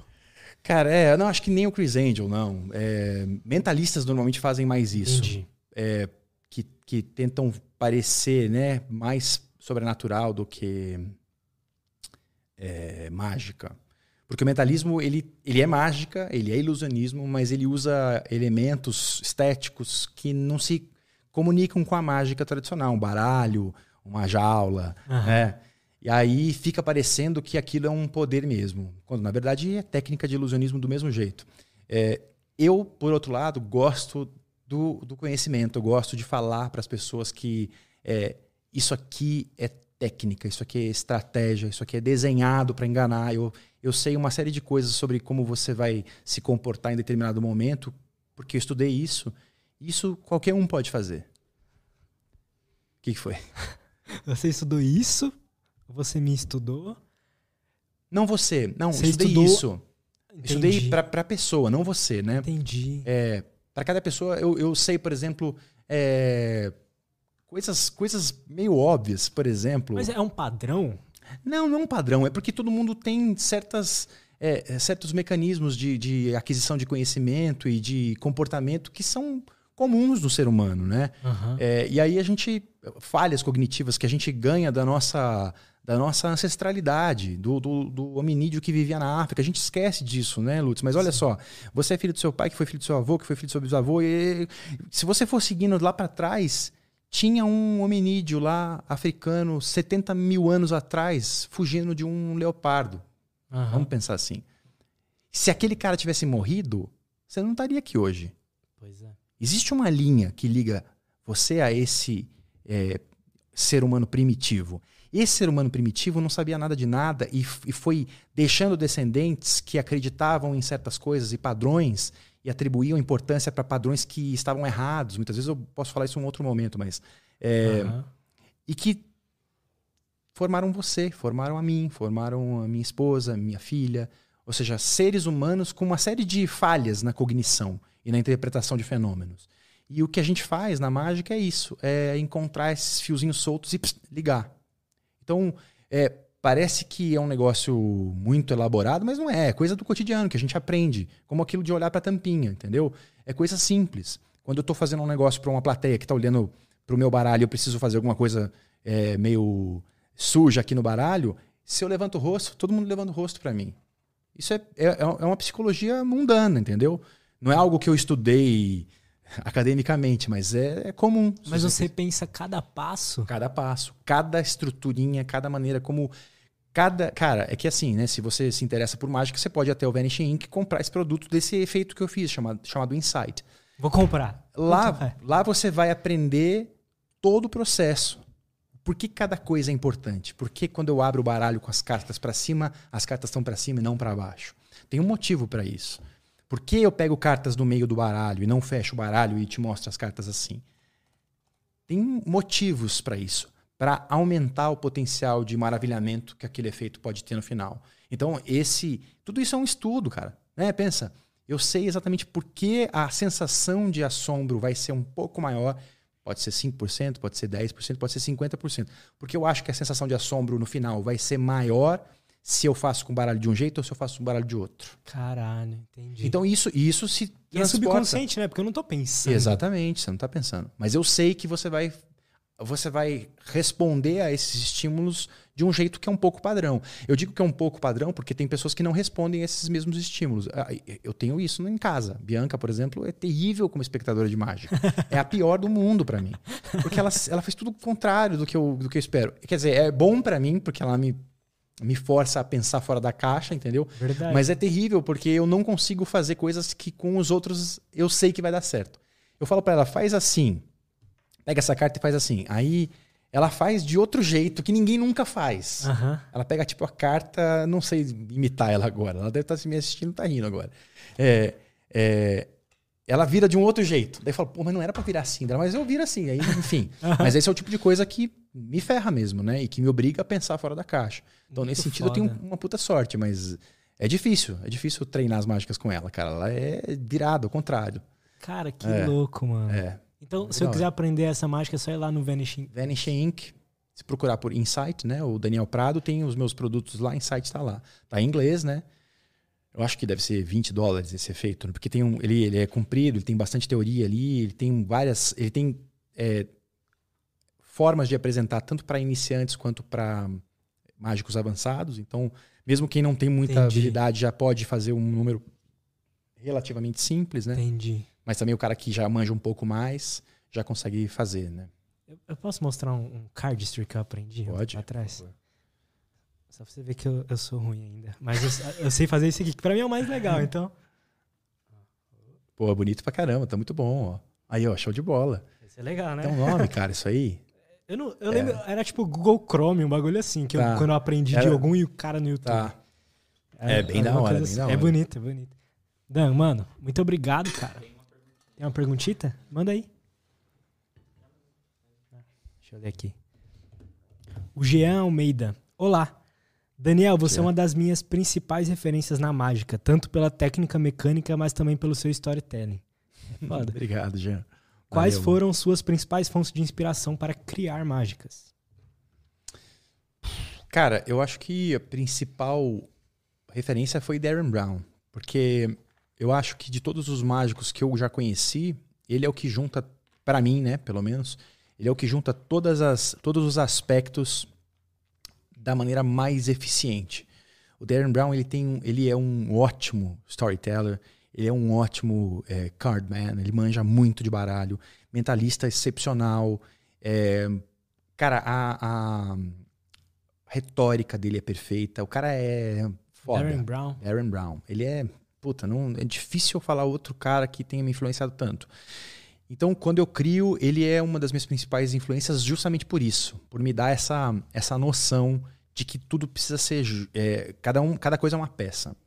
Uma outra influência talvez Derek Del Gaudio, mas menos. O Del Gaudio tem um show que ele fez recentemente em 2000, eu acho em 2016, que foi um divisor de águas na história da mágica, assim, ah, é? show muito é recente. Foda recente. Agora ele, ele apresentou uma temporada em Nova York, foi produzida pelo Stephen Colbert, é, dirigida pelo Frank Oz, que é o, o puppeteer que, faz, que fez o Yoda. Puta, o, o Del Gaudio é um gênio, cara. Gênio, gênio.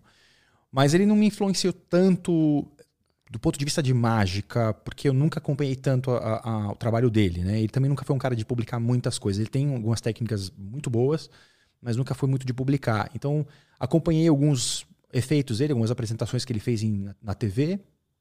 Mas esse show dele foi tão poderoso que me influenciou muito, assim, do ponto de vista de o que eu quero fazer com a minha mágica, né? Não o que eu faço hoje, mas o que eu pretendo fazer com ela. Então, duas influências aí, o, o Darren é. Brown e o Derek Del Gaudio. Lauren Brown, não sei se eu conheço, cara. Eu Olha, não lembro de se ser não visto. conhece- O nome, o nome não me é. Se não conhece, tem que assim. conhecer. Ele é Vou magnífico. atrás. vou magnífico. atrás.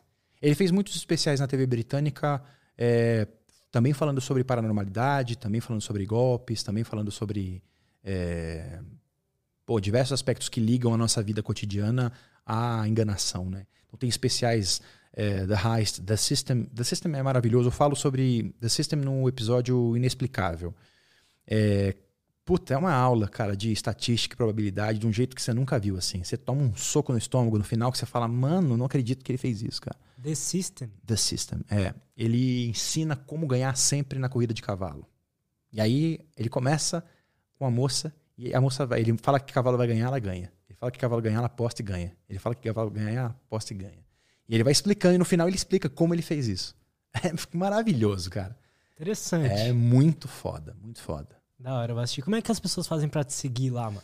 Cara, eu. Pra acompanhar os seus próximos, próximos projetos e os que você É, tá normalmente eu posto só no Instagram mesmo, arroba daniel.prado. Eu tenho Twitter, mas não consigo usar, assim, não tenho paciência. É, tô no Facebook temporariamente, só porque um amigo pediu para fazer um negócio lá, tá meu Facebook aberto, mas eu não tô no Facebook, né? Então a única rede social que eu, que eu uso é o Instagram. Eu uso pouco também, porque me cansa também às vezes, eu- mas eu posto lá. E no podcast da própria, do próprio, desculpa, né? A rede do próprio podcast, né? Arroba A Vida Fora da Caverna. Lá sempre que tem episódio novo, eu lanço nos dois, na verdade, para aproveitar, né? Aham. É, mas o podcast também está disponível em, nas redes, nas principais plataformas de streaming, né? Spotify, Anchor, Google Podcast, Apple, A Vida Fora da Caverna. Da hora. Isso aí. Vão lá, ouçam, porque eu gostei muito e eu recomendo. É isso. Valeu. Valeu Não, mano, demais, Muito Lutz. obrigado. Obrigado pelo convite. Tamo Foi um junto. prazer estar aqui. Não, eu gostei muito. demais. mano. É bom demais falar de mágica, falar de música. Que bom, que bom. E é bom eu ter encontrado outro maluco também que não consegue fazer só uma coisa ao mesmo tempo. Mas é isso, cara. Beleza. Obrigadão. Valeu, velho. Galera que assistiu, tamo junto. Até a próxima e tchau.